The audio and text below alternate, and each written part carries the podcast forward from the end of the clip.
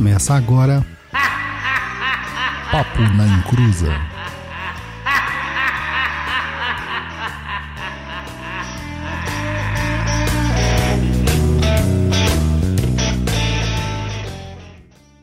Começou! Aqui é o Douglas Rainho e seu Zé e eu temos um pacto. Pacto mesmo.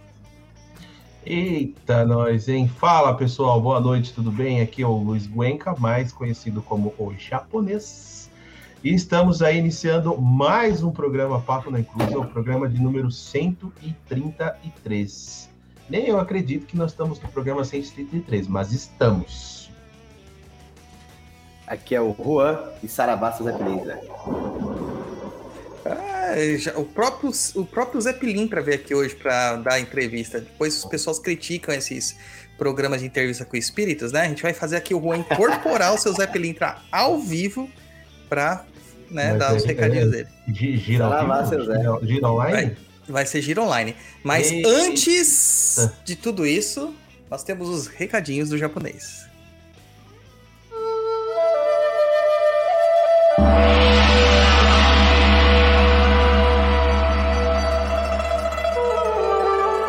Recados do japonês, né? I'm Japanese! I'm Japanese! I'm Japanese! I'm Japanese! I love Japan! Fala, meu povo, Saravá e Cruzetes, tudo bem com vocês? Não pula aí, você que está ouvindo, não pula esse recado porque é rapidez. Eu sei que aí que vocês amam, né, o Papo na Encruza, sem humildade, afinal, o Papo na Encruza está aí há cinco anos fazendo 133 programas com o de hoje, né, sendo o melhor podcast de macumbaria que há. Quantas pessoas não tiraram, não tiveram suas vidas mudadas completamente aí pelos nossos programas e hoje encontram-se em um caminho sem volta, em busca da sua liberdade espiritual? Então, para que possamos dar continuidade a esse trabalho e ainda melhorar cada vez mais, precisamos da ajuda de vocês. Nosso programa é mantido aí pelos nossos queridos apoiadores lá do Catarse. Aí vão perguntar, mas Luiz, por que, que eu vou pagar para ouvir um podcast? Na verdade, você não paga para ouvir um podcast. Você paga para que possamos melhorar cada vez mais e mais. Mas fazendo apoio, você terá acesso aí também a um umbral. Umbral, para quem não sabe, é o nosso grupo lá no Telegram. E tudo que tem nele de bom: mirongas, polêmicas, filhas de Iemanjá fofocando e muito mais. Além disso, aí, dependendo do tipo de contribuição, você concorre a prêmios e sorteios como o sorteio mensal do Macum Box. Aí vamos perguntar o que é o Macum Box. Macum Box é aquela caixinha pública de assinatura que você recebe a macumba aí na sua casa. Para todos os apoiadores de determinadas categorias, leitura de tarô com o pai Dodô, e também para determinadas categorias e não para por aí. Então corre lá no site do Catarse agora, catarse.me barra papo na encruza, faça o seu apoio. E assim que fizer o apoio, confirma se chegou o link do e-mail ou o link do umbral no seu e-mail. É bom verificar sempre a caixa de spam. Pode ser que vai parar lá, né? Pode ser que o inimigo não queira que você entre no umbral. Então sempre dá uma verificada lá. E tem mais uma nova forma aí, se você quiser apoiar e não conseguir fazer aqui pelo YouTube ou pelo Twitch, ou não quiser ser um apoiador recorrente, é pelo nosso Pix. Mande um Pix para pix@perdido.co. Nossa chave Pix fofinha do capeta. Aliás, não está combinado, mas o Douglas falou que ia ter alguma coisa relacionada ao Pix hoje, né, Douglas? Você vai falar Exatamente. agora? Daqui a pouquinho. Então fica atento aí que vai ter recadinho aí para quem fizer Pix, hein? Então, se você não der para apoiar a gente aí financeiramente, divulga nosso trabalho e anota as nossas redes sociais. A gente está lá no Instagram, né? Que é a rede aí que é atualizado quase que ao vivo e a cores. É o instagram.com papo ou simplesmente arroba papo na Inclusa aí direto no seu aplicativo do seu magnífico celular. O nosso blog lá com muitos textos e vídeos 0800 08 bola bola ou na faixa, para quem não entendeu a brincadeira, www.perdido.co. Lembrando que é só o C e o O, não tem M, tá? Muita gente se confunde aí, coloca o M, não tem M, é perdido.co. Os cursos estão disponíveis lá na plataforma do Perdido EAD, www.perdidoead.com. E o TikTok, sempre, né, da discórdia, né, porque aquela ali é terra de, de ninguém, é arroba papo na inclusa. Nosso e-mail lindo é o contato arroba perdido.co, para onde você pode mandar as suas perguntas para serem lidas lá no Tá Perdido. Não só as perguntas, viu, gente? Pode mandar sugestões, temas, pautas, reclamar do Douglas, do Engalo Chito, de mim também. Fica à vontade, manda lá o que você tiver, manda lá. E lembrar que o Perdido EAD é o caminho para você querer aprender muito sobre Umbanda. Vai lá, www.perdidoead.com para aprender muito sobre Ogum, Iemanjá, Oxum, Nanã, Xangô, sobre proteção de ambientes, limpeza de ambientes, sobre ataque e defesa mágica. E sabe que temos agora também um clube de assinaturas também. É o perdido.clube, com o B mudo. Acessa lá, se acessa esse clube aí, pode fazer os cursos lá, sempre vai ter vários cursos lá. E basicamente é isso. Os recados dados, programa iniciado, você vai falar agora ou vai falar depois? Não, vou falar, vamos falar. Deixa eu pôr todo mundo aparecer aqui, que só o senhor aparece. Que é isso, né, mano? Que é isso. Privatizei, né? privatizei. É, então. É, deixa eu avisar o pessoal que eu tô aqui com o Pix aberto, tá? Olhando as entradas. E é a seguinte, eu estou usando aqui, ó. Uma, um brajá de seu Zé Pilintra feito pela Casa das Marias. Olha só que coisa linda. Tem pingentinho, ó. Ó, ó, ó. Ai, pingentinho. Muito louco, né? Ó, Olha só, detalhezinho dado. Olha as firmas. Chapeuzinho do seu Zé. Tem essa firma aqui ainda, vermelhinha aqui, moranga. Essa é moranga aqui, ó. Mano, muito louco isso aqui. Muito louco. E isso aqui vai ser sorteado para quem colaborar no Pix. No Pix japonês. Mas qual é a regra? Tem valor mínimo? É para Não. Qualquer valor vai ser considerado, tá?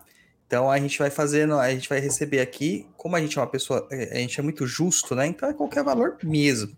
Então a pessoa fala assim: ah, não vou mandar lá o é, mil reais, porque mil reais é pouco, né? Porque o outro vai mandar 10 mil, né? Então, assim, todos os valores e a gente vai sortear. Como que a gente vai ter os dados da pessoa?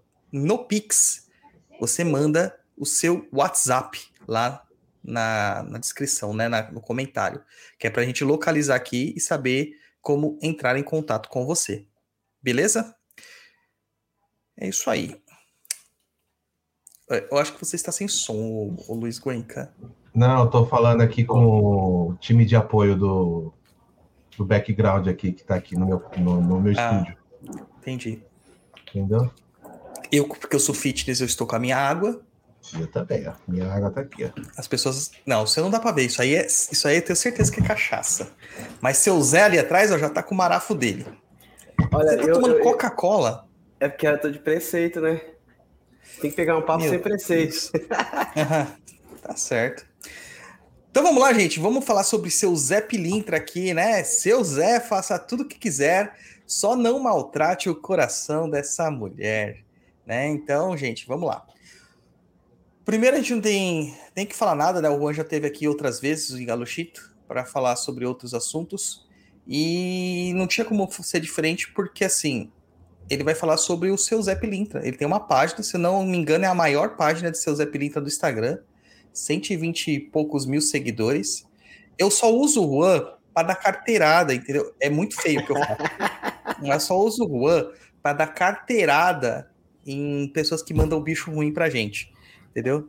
É, inclusive, eu queria, re- eu queria colocar aqui, ó, a- ao vivo aqui, ó, uma indignação minha. Aí, ó. Saravá seu Zé Pilintra, com é pilintra, tá? PI, gente. Isso, pinta. 3,1415. Esses só os nerds, É. vai entender. Esses só os nerds vão entender. Né? Ele tem 124 mil seguidores. O cara não é fraco, não. É a Não é maior fraco, página não. de malandros do Instagram, gente. Do Brasil, É pelo isso, menos, né? isso, Fora isso do vídeo que tenha. Ah, mano, vai ter malandro em outro lugar? Só tem malandro no Brasil, maluco. Pra começar no Palácio do Planalto. Mas vamos lá, então, falar o que interessa. É... a Vivi aí, ó, fazendo nossa YouTuber member Bem-vinda. O que eu queria falar assim, antes de eu, deixa eu falar minha indignação. Nós somos da Kimbanda. Então nós utilizamos animais. Né? Nós utilizamos animais para fazer uh, as imolações. Gente, não é sacrifício, não é matança. É sacro ofício, é sacralização do animal, porque ele é dado de comer para uma entidade e, ou para um orixá. E isso é extremamente sagrado. Você, sa você sacramenta, sagraliza aquela alma animal para uma divindade, tá? E, cara, eu vou te falar uma coisa: a minha insatisfação com os fornecedores de animais que a gente tem. Porque as pessoas não prestam atenção no que você quer, tratam isso como se fosse simples um produto, é um comércio, simplesmente um comércio, não entendem o impacto do sagrado. E ontem a gente teve um desprazer de pegar um, um fornecedor onde que nós pedimos lá, ah, me manda um galo preto, me manda um galo vermelho e me manda duas galinhas brancas. Me manda em tal dia, em tal hora. Que preço que é? É esse preço. Ok, tá pago adiante. Tenho receio de pagar adiante. Não sei quem você é, não sei o que e tal. Ah, não, pode confiar, somos o melhor que tem. Mais pontuais. Temos até influencers trabalhando com isso. Cara, o cara me mandou mensagem depois falando que era para eu é, lembrar ele qual eram os bichos. Um dia depois. Que ele tinha perdido todas as suas mensagens. Ok, pode dar pau. Pode dar pau. Mas, pô, não tem um sistema para isso, cara. Sabe? Não tem um bloquinho de notas, né? No que seja um talão de pedidos. E aí o cara veio falar que o bicho que eu pedi era mais caro. Eu falei, mano, mas quem me mandou o preço foi você. Depois que tá pago, encomendado, você vem dar uma dessa? Ah, não, não, fica tranquilo. Então, eu falei, não, eu vou pagar. Não, não, tudo bem, não, fica tranquilo, vai estar entregue no dia, na hora certa. Chegou no dia da entrega, mandei mensagem perguntando, o cara falou assim, é, vai dar uma atrasada, tá? Atrasou duas horas. Chegando, em, chegando no local da entrega, não tinha caixa de, de transporte, nem uma caixinha de papelão. Eu falei, como que eu vou segurar esses animais aqui na rua? Né? Pra piorar a situação. E na hora que eu vi os bichos, cara, que dó uma que não veio o que eu pedi. É, veio um galo branco, com algumas peninhas pretas, e um galo meio avermelhado. E o outro, e as galinhas vieram duas galinhas, na verdade vieram galinhas, vieram franguinhas, praticamente sem penas. Você via que elas estavam meio que machucadas, possivelmente até doentes. Gente, eu entrei em contato com o cara para mostrar minha indignação. A resposta dele foi a seguinte: Ah, vivendo e aprendendo, né? Desculpa aí. Cara, sem noção, né? O animal, para a religião, ele tem que ser o melhor. Ele tem que ser bem tratado, bem alimentado, tem que dar água. O seu transporte tem que ser bem feito. Quando ele chega no local da emulação, ele é bem cuidado, ele é bem tratado.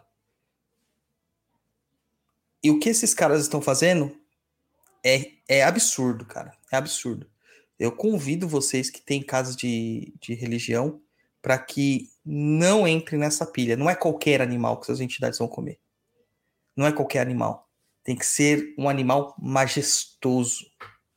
Aprendam isso. A gente só dá o que é melhor para Exu. Só dá o que é melhor. Porque assim Exu dá o que é melhor pra gente. Tá? Então é só a minha indignação. Mas voltando ao tema aqui do seu Zé Pilintra. Japonês. O pessoal tá falando aqui o que é para escrever no Pix japonês. O que é para escrever no Pix, Douglas? O contato, né, japonês? O WhatsApp pra gente receber aqui, né? Pra gente receber aqui, ó.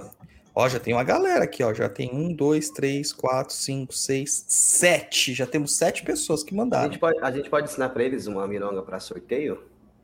É, podemos, podemos, é... podemos. Já quer ensinar agora? Ensina agora já para todo mundo já ir pegando as coisas a fazer. Ah, mas aqui eu sei aqui de cabeça, vai ter que ir, no... vai ter que na porta de um lugar aí para entregar o sorteio. Ah, aí não dá, né, cara? Tinha que ser é. aqui agora.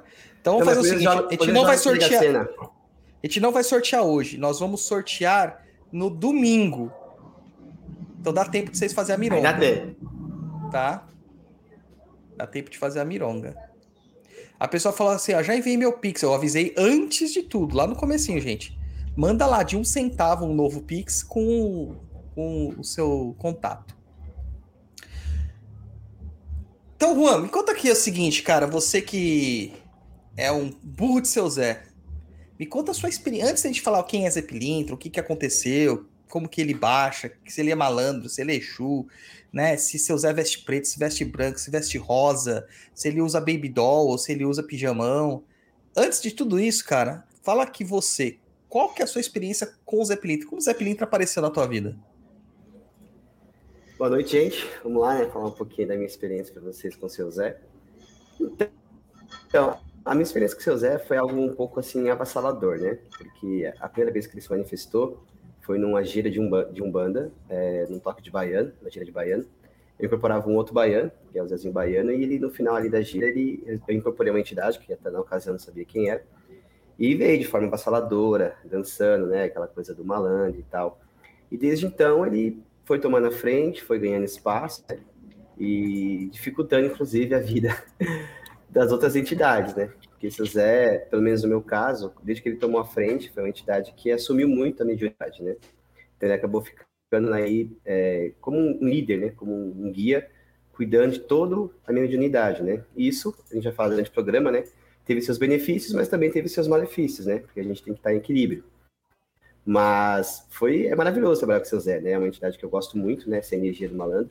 Porque eu costumo dizer que seu Zé Pilintra é uma entidade que vive muito a vida da pessoa, né? Então eu percebo muito ele no meu dia a dia, percebo muito ele em, em vários aspectos aí de tanto não só espirituais, mas até os físicos, né?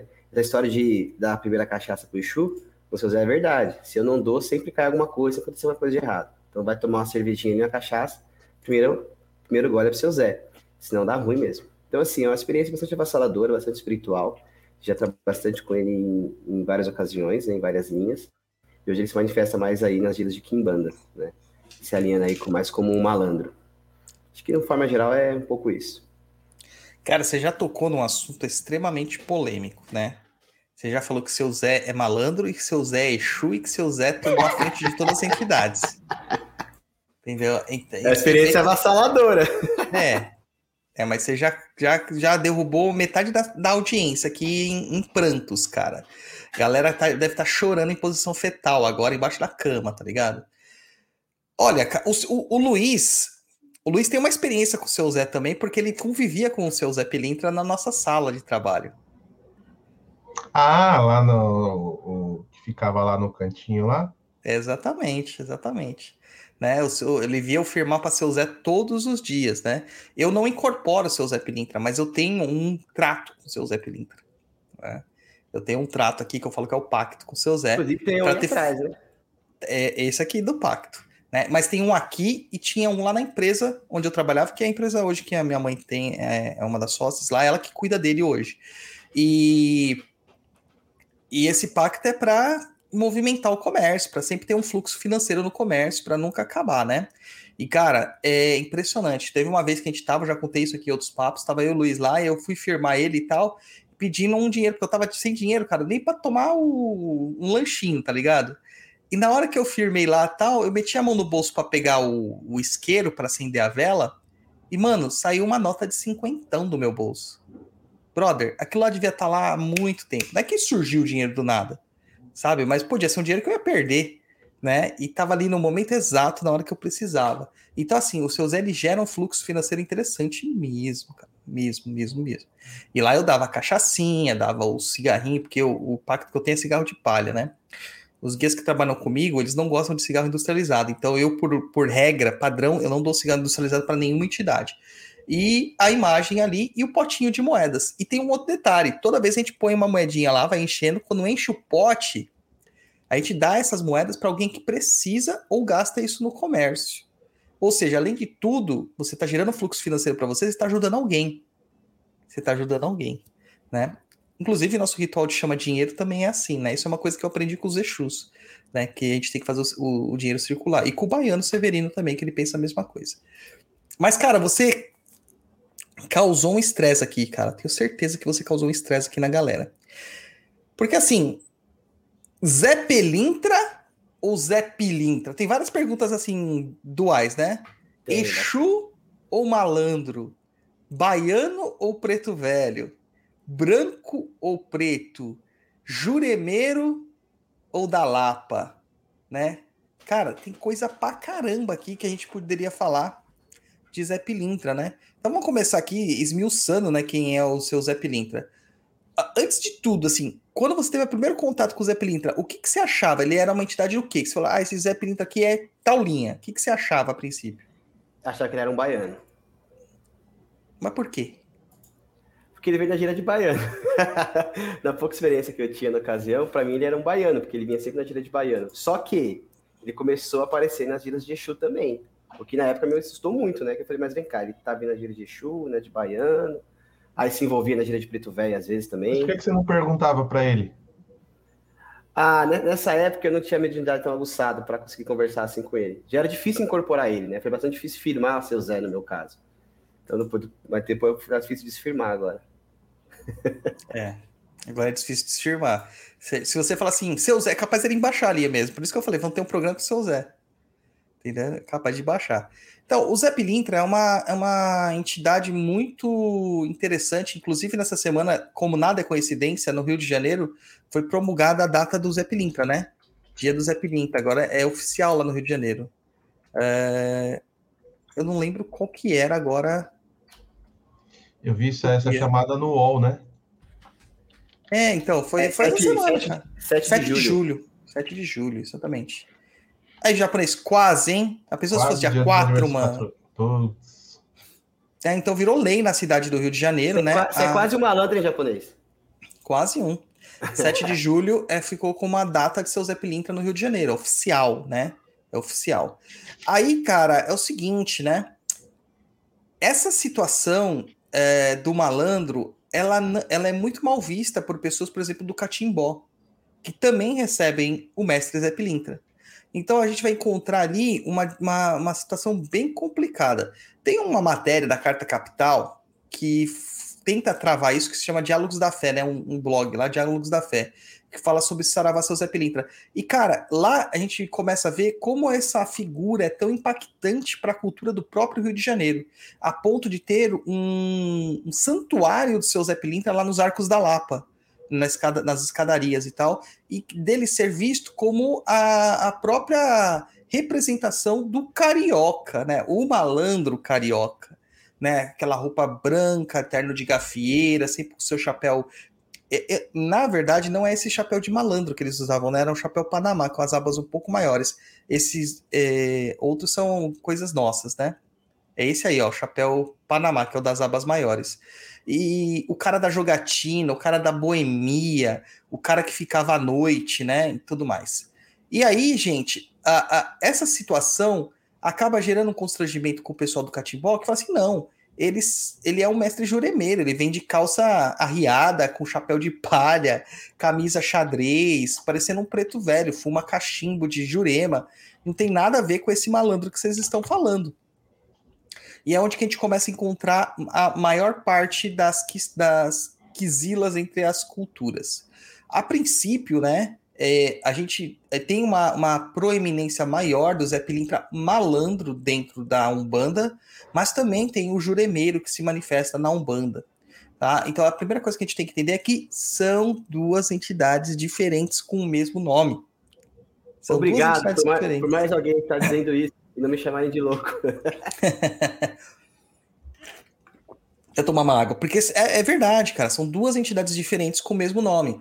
O Pelintra, na verdade, não é nem, é, segundo a gente pesquisa e tal, vê, não é nem sobrenome, é uma alcunha, um, vamos dizer, um, um apelido, apelido ganhado, né? O Zé da Malandragem, né? É, dizem que ele teria nascido no Morro de Santa Teresa, né? É, que, que é, era um médium que incorporava um mestre de Jurema e tal. Outros dizem que ele era uma outra pessoa é, que acabava recebendo. Então, o das histórias mais aceitas, entendam uma coisa: nós estamos falando sobre conjecturas. Não existe nada documental sobre isso, factual, arqueologicamente demonstrado. Por quê? Isso aqui é conhecimento popular, é o que passa de boca em boca. Não tinha ninguém ali naquele momento falando assim: olha, tá nascendo o Zé Pilintra, ele vai ser muito importante no futuro, vamos registrar tudo. Não, não tem, cara. Não tem. Tanto É. que só agora, esse ano, que colocaram essa data aí. Uma é. comemoração para ele. Tanto tempo, né, cara? Então, assim, O Zé Malandro, ele é conhecido, né, o Zé Pilintra Malandro, ele é conhecido é, também como José dos Anjos. Então é uma pessoa real, tá?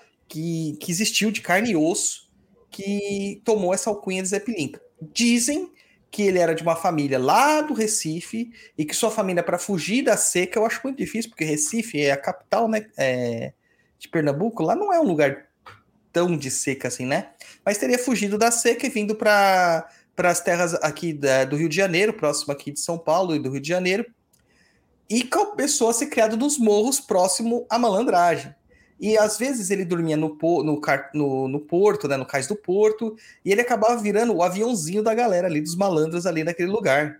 Inclusive das, das, das prostitutas, né, das meretrizes do local, e também dos malandros que já circulavam. O Zé Pilintra não foi o primeiro malandro. É isso que você tem que entender. Ele não foi o primeiro malandro, tá? E aí, como ele foi crescendo, ele se tornou um cara forte, né? Muito grande. E dizem que ele foi encontrado morto na altura dos seus 40 e poucos anos, sem nenhum tipo de ferimento. Ou seja, isso é justamente o encantamento. Né? O cara foi arrebatado, a alma do cara foi tirada do corpo dele e ele acendeu, tá? Ele acendeu. Então, esse é o Zé Pilintra malandro, que usa terno branco, chapéu branco, sapato preto, é, branco e vermelho, e que desfila dançando gafieira, jogando capoeira e anda com uma navalha. Esse é o Zé Pilintra. Que hoje associa muito ao Zé Pilintra da Lapa, né? Que é o Zé Pilintra da Lapa. Dele. Que é o bairro da onde ele vinha, né, no Rio de Janeiro, tá? Nada a ver com aquele outro bairro daqui de São Paulo, da Lapa, que lá só tem coisa fedida, entendeu? Lá onde tem o chiquerômetro, como que é o nome de lá, japonês? Chiquerômetro. É, então, Chiqueirão. nada a ver, tá? Contrariamente a um local aqui da Zona Leste, onde é muito perfumado, este local aqui onde o símbolo da minha camisa mostra, né? Que a gente está aqui defensor hoje das forças. A gente está falando de, de, malandragem, mano. Tá, tá aqui, ó. É o povo do gueto. Entendeu? É aqui, é o que manda. Não os pó de, os pó de arroz aí. Então é isso aí. Ah, outra coisa, gente. Pó de arroz, também esse termo, ele não tem a ver com questões é, é, sexuais, tá? O pó de arroz é por causa que o, o, a pessoa era muito branca. Porque o clube que deu origem a isso foi o clube do Fluminense. E a torcida do Fluminense era estritamente feita por burgueses brancos, tá? Então, é, se alguém quisesse entrar na, na, torcida, tinha que realmente usar o pó de arroz. Isso também são lendas, tá? São lendas também, tá? Então é isso aí. E aí, o outro Zé Pilintra que a gente tem notícia é o mestre de Catimbó, tá? Que seria um, um Zé Pilintra que vem realmente da, da, lá de Pernambuco, mas do interior de Pernambuco e não de Recife, que chamam de José Gomes da Silva, tá? Então, apesar de tudo, esse cara também era um cara que era. Ele curtia uma bebida, curtia uma jogatina, tá? Adorava arranjar uma encrenca, adorava arranjar uma briga. Dizem que ele era muito é, hábil com a navalha e com a peixeira e que ele era aquele cara que ninguém desafiava, né? Até a, a polícia tinha medo. E ele também, né? Era galanteador e tudo mais. E esse cara também morreu. E ele também foi encantado dentro da teologia que a gente tem é, sobre encantaria e se tornou o mestre Zé Pilintra, que baixava nos catimbós, nos terreiros de Jurema, tá? Nos terreiros de Jurema. Então, é, nós temos dois Zé Pilintras. Dois. Tá? E aí, tanto faz Pilintra, com pi, 3,1415, tá? Quanto Zé Pelintra, de pé. Tá? Tanto faz. É... é que, na verdade, essa questão do, do I ou do E, nesse nome, ficou muito mais uma questão da, da forma de fala mesmo, né? Um falou com E, outro falou com I, aí foi ficando, ficando, ficando, mas no fim é, no português a gente tem a, a convergência entre a, a, o fonema né, do I e do E. É, em algumas situações o E se torna I e o I se torna E, na fala. Né? Foi até engraçado que no português a gente escreve de um jeito e lê de outro. Né? Esses dias é. meu filho estava fazendo lição, ele escreveu muito com N. M-U-I-N-T-O. Eu falei, não, filho, muito não tem N. Ele falou assim, lógico que tem, papai. Aqui, ó. E é mu-into. Daí eu falei assim, então, mas a gente escreve muito, mas fala muito, porque esse N caiu também na escrita com o passar do tempo. Uh, é a mesma coisa do pilintra e do pelintra, porque na hora que você, você não fala Zé Pelintra, é Zé Pilintra, seja ele escrito com E ou com I, é pi, entendeu? O som, mas a escrita varia. Enfim. Tipo pepino e pepino? É, pepino. Ô, oh, pepino. É. Você não fala pepino, é pepino, é. né? Então é uma forma que você cria, né? De é, a, a fala é muito flexível. Então nós temos essas duas figuras emblemáticas. O mestre juremeiro, que nunca foi um malandro, apesar de gostar de jogatina, apesar de gostar de bebedeira, de briga, de mulher, é... ele nunca foi um malandro. Né? Ele nunca esteve no morro carioca.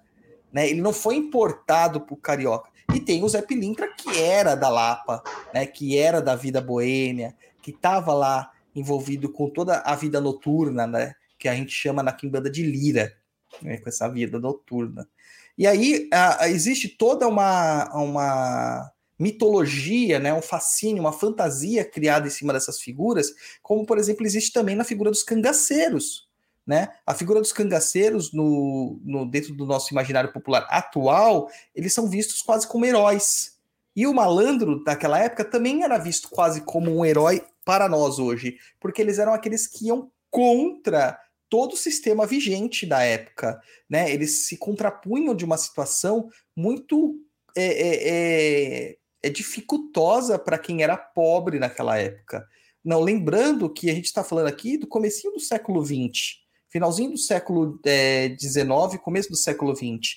A abolição da escravatura tinha acabado de acontecer. Os jovens negros que acabavam nascendo, já é, beneficiados pela lei do ventre livre, eles também não tinham tantos benefícios assim. E quando aconteceu de todos esses processos de, de abolição escra de escravi ah, da escravidão por meio de leis que foram só canetadas, não foram pensadas, onde que esse povo foi viver? Tudo nos morros né, tudo nos morros, que era onde tinha espaço, porque no centro da cidade, no, no onde tinha a, a, parte da população é, é, branca, que anteriormente era a população escravocrata, eles não queriam contato com essas pessoas, então eles foram empurrando eles para as margens da sociedade, criando assim os marginais.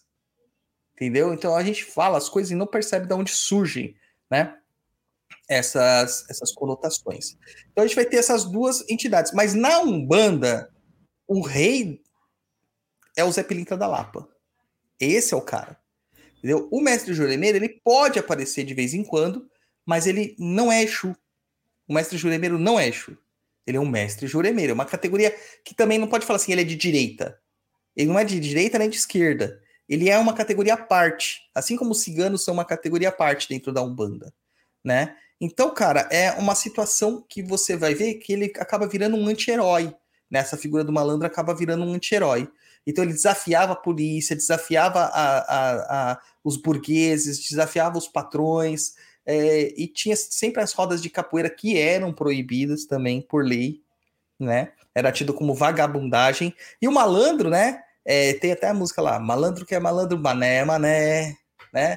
Então tem essa diferença do malandro e do mané que vivia também dentro de uma mesma situação, só que quem era o malandro? O malandro é o que sabia explorar o sistema para ter uma boa vida. O mané era o que explorava os próprios companheiros, os que tinham a mesma capacidade dele, que estavam na mesma, é, no mesmo extrato social, que tinham as mesmas condições desfavoráveis e mais ele se rebaixava para quem tinha mais poder. Então esses eram os manés, que eram combatidos pelos malandros, tá? Então, acho que está esclarecido isso aqui, né, gente? Olha, eu assino embaixo de tudo que foi dito, porque a explicação foi bem ampla, completa. Eu acho que é isso mesmo. A única coisa que eu percebo do seu Zé é que ele é uma entidade que é bem isso que você falou, né? Ele, até nos dias de hoje, ele está sempre muito ligado ao que precisa mais. Tanto que essa mironga das moedas, ele quer que sempre entrega para alguém na situação social muito pior que a sua. Porque é assim que ele faz essa movimentação, né? Assim que ele se, é disso que ele se alimenta. Sim, de movimento. É de movimento sempre fala assim. Teve uma, uma fase que tinha um programa que se chamava, acho que Amigos do Seu Zé, né? É, de uma rádio, de uma pessoa aí, uma web rádio de uma pessoa que, nossa, a gente não pode citar. Mas esse programa é interessante que todos esses, eu critico muito esses programas de entrevista com os espíritos e tal, mas eles são bons para o estudante para discernir o que, que é um espírito e o que, não é. E qual que é a fala do espírito qual que não é. Esse programa Amigos do Seu Zé né, é, tinha muito essa questão deles falarem que o seu Zé era aliado, era atrelado a algum. Porque se eu não me engano, na Umbanda Sagrada ele é atrelado a Ogum, tá? E o Ogum é o senhor das estradas. Ogum tá sempre em movimento. Ogum é um tubarão. Quando para, ele é alvejado, ele é morto. É, isso, né? Isso, é muito- isso- isso é bastante comum. As pessoas atrelam muito o seu Zé Ogum. Inclusive no Instagram você vê vários posts das pessoas colocando lá uma imagem do seu Zé e sempre algum por trás ali, mostrando aquela força, aquela parceria e tal. É bem comum. Exatamente. Então a gente tem que compreender essa situação, é, é, toda essa situação social que existia na época, para compreender a figura do malandro. E aí a gente entra na nossa próxima situação. Vou até pular o marketing para para nossa próxima situação e depois a gente volta ao marketzinho aqui. A gente fala assim: seu Zé aparece em todos os lugares, né? Aparece como baiano, aparece como preto velho, aparece como malandro, aparece como Exu. Olha, como baiano e preto velho, tem uma explicação muito clássica. Seu Zé é preto. Seu Zé é preto, gente. Não adianta você querer retratar seu Zé como uma pessoa branca. Não adianta, tá? O baiano, na sua maior, a maior parte da população baiana é negra. Então, independente do que for, ele está de acordo com a sua questão também étnica. O baiano ele não é nada mais nada menos do que um preto velho dentro da teologia de umbanda que a gente segue. Só que é um preto velho que não é velho, é um preto velho mais jovem, Porto Velho de Mina, né? é um preto velho mais de mina, da costa, povo da costa. Então ele seria exatamente essa estrutura que a gente tem é, é, é, da ancestralidade africana e afro-brasileira, porque já são dos africanos, dos, dos descendentes de africanos e dos africanos radicados no Brasil, né? E o baiano ele tem essa questão, porque o baiano, cara, você não pode falar que o baiano é da África.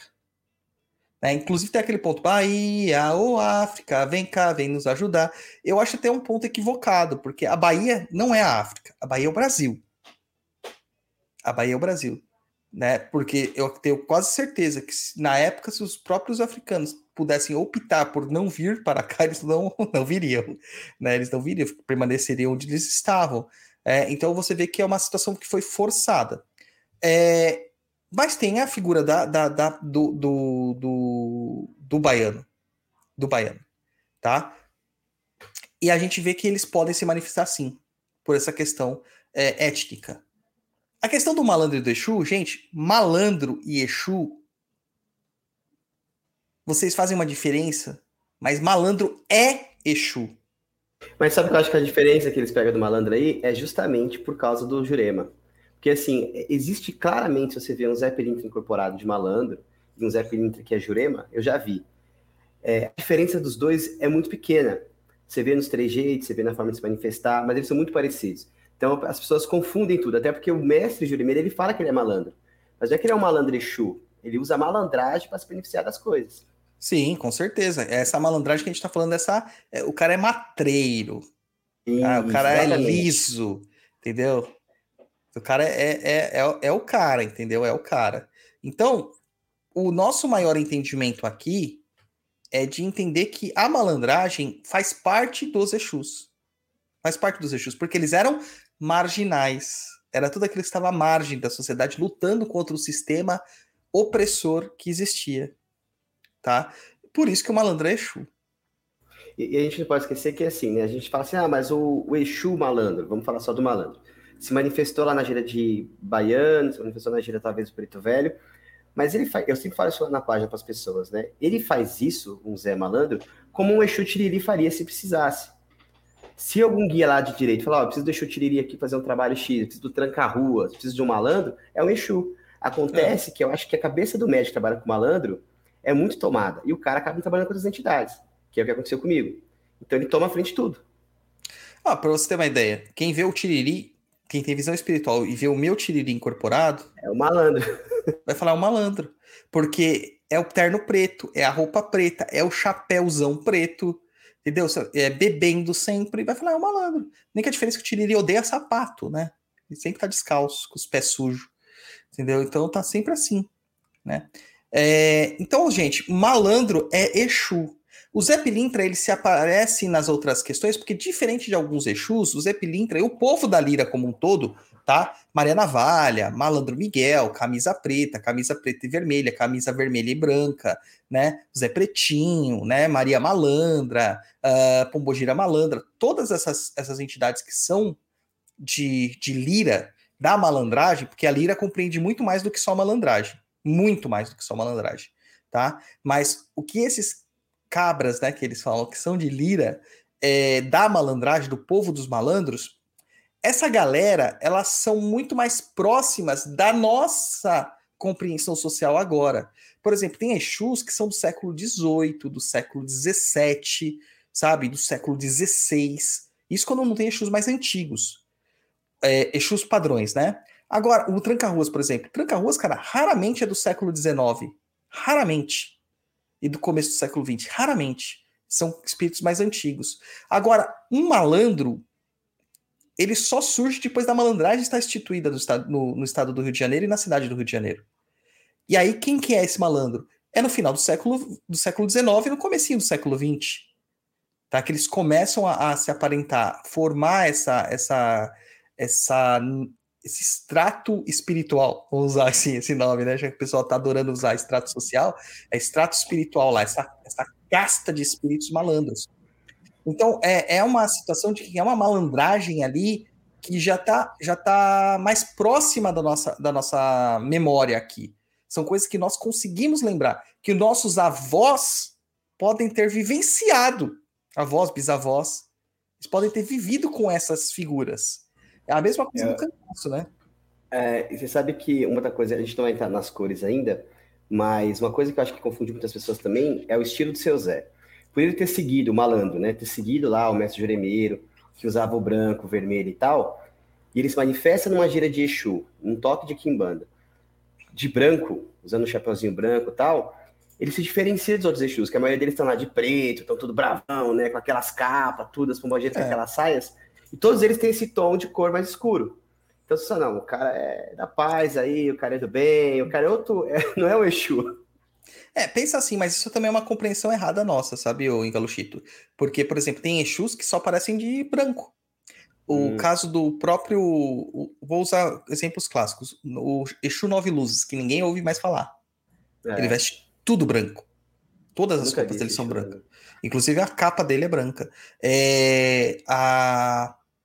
Agora eu vou pegar vocês. A pombogira malandra, ela é branca. Ela é de branco. A navalha não usa branco. A navalha usa vermelho. A gente que vermelho. mudou a iconografia da navalha, tá? O, as, as roupas listradas, ou mais a predominância do branco e afins. É, tem outros Exus, é, como o próprio Exu Gererê. Do... Tem os até dourado, né? Sim, né? Mas esses daí não existe. É, o, tem o próprio Exu Gererê, por exemplo, que ele não, ele não usa preto e vermelho, cara. Ele usa roupa, tipo, que a gente chama de carijó, que é mescla de preto e branco. Então você vê que não é só assim, né? Não é só assim. Tem alguns tranca-ruas das almas, por exemplo, que eles usam capa branca.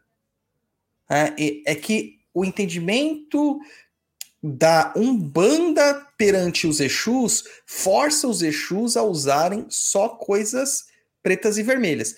Vamos, ó, a gente vai pegar lá desde o começo. Gente, quem tá vendo a chave Pix aí é para participar do sorteio desse Brajá que vai acontecer domingo e depois o, o Juan vai passar uma mironga para vocês irem bem no sorteio, tá? Qualquer valor no Pix. Depois não se esqueça de colocar lá no seu no campo de, de comentário do Pix a, o seu contato pelo do WhatsApp, tá?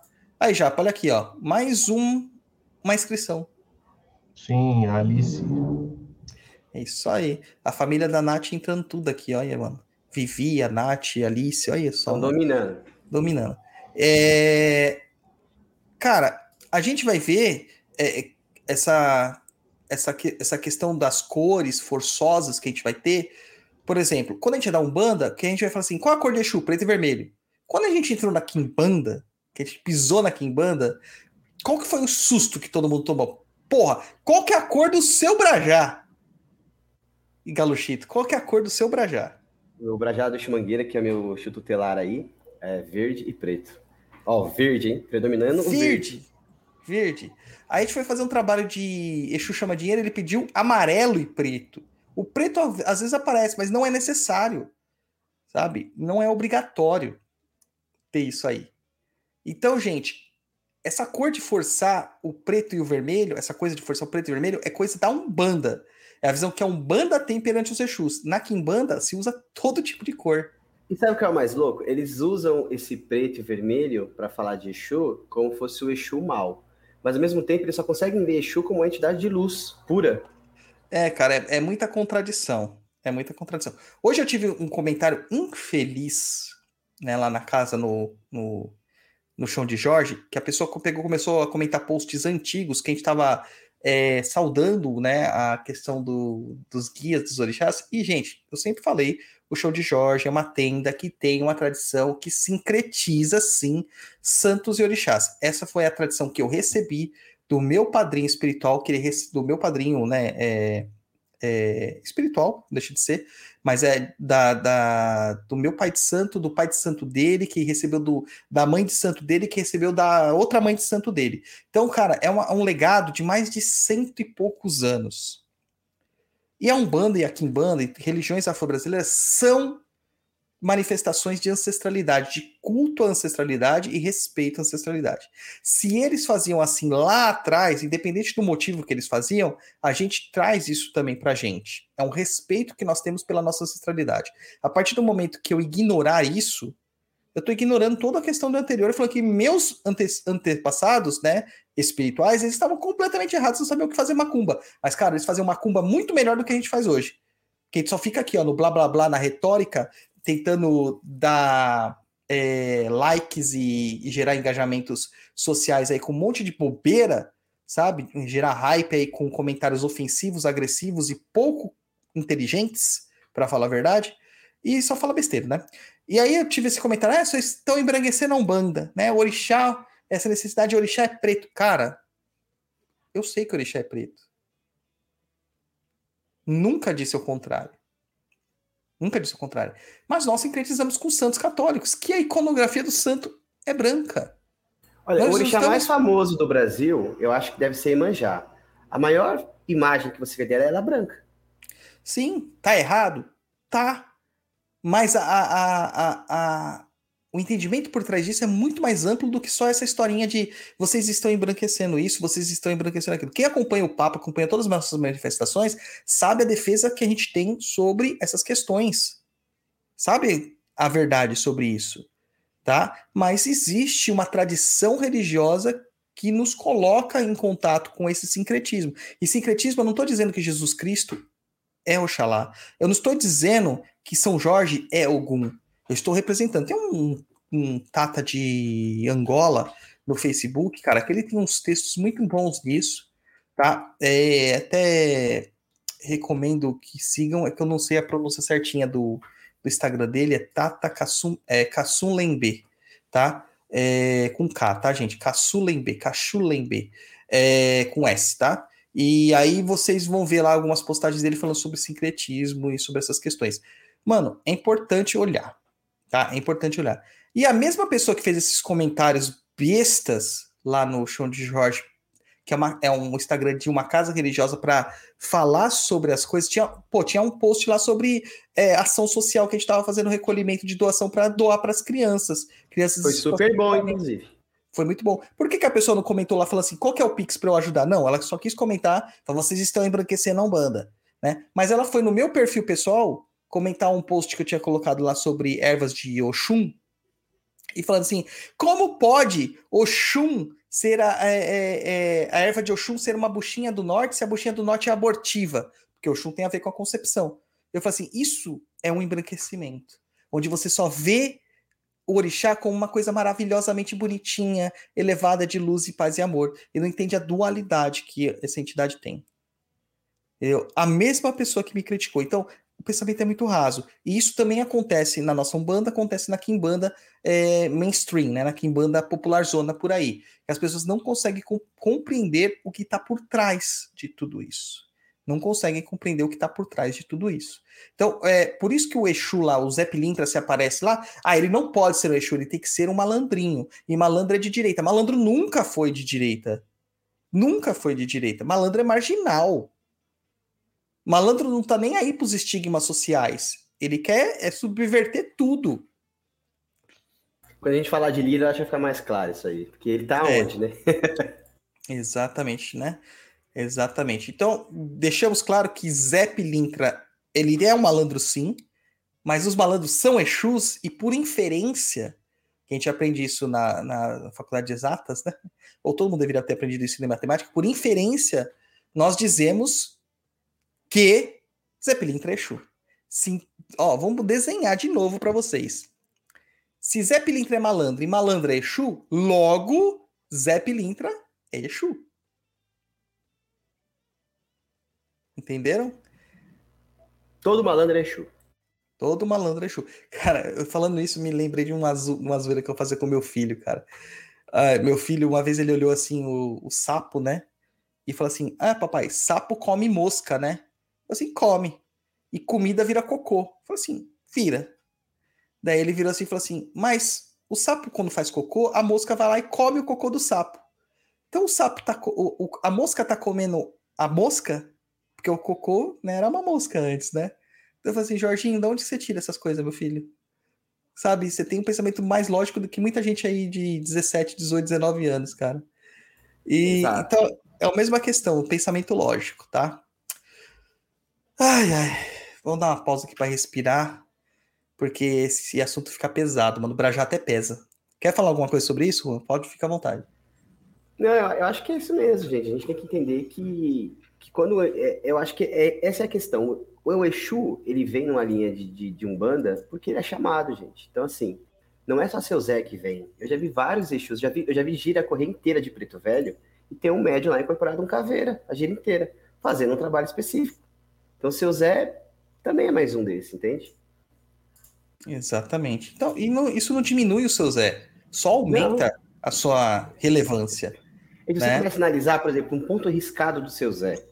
Cara, tem traços de tridente ali, tem coisas que só Exu usa.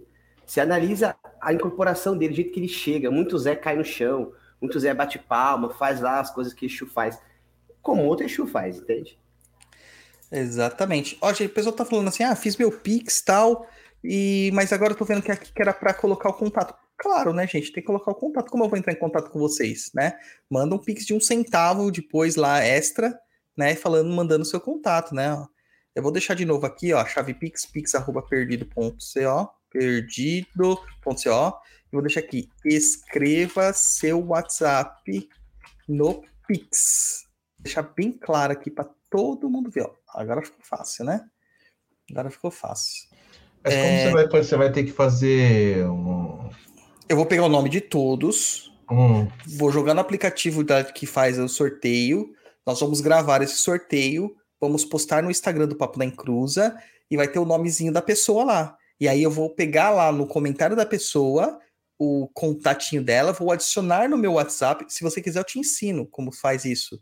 Você coloca um número, inclusive a, a sua empresa ela vende alguns planos para a gente fazer isso, né?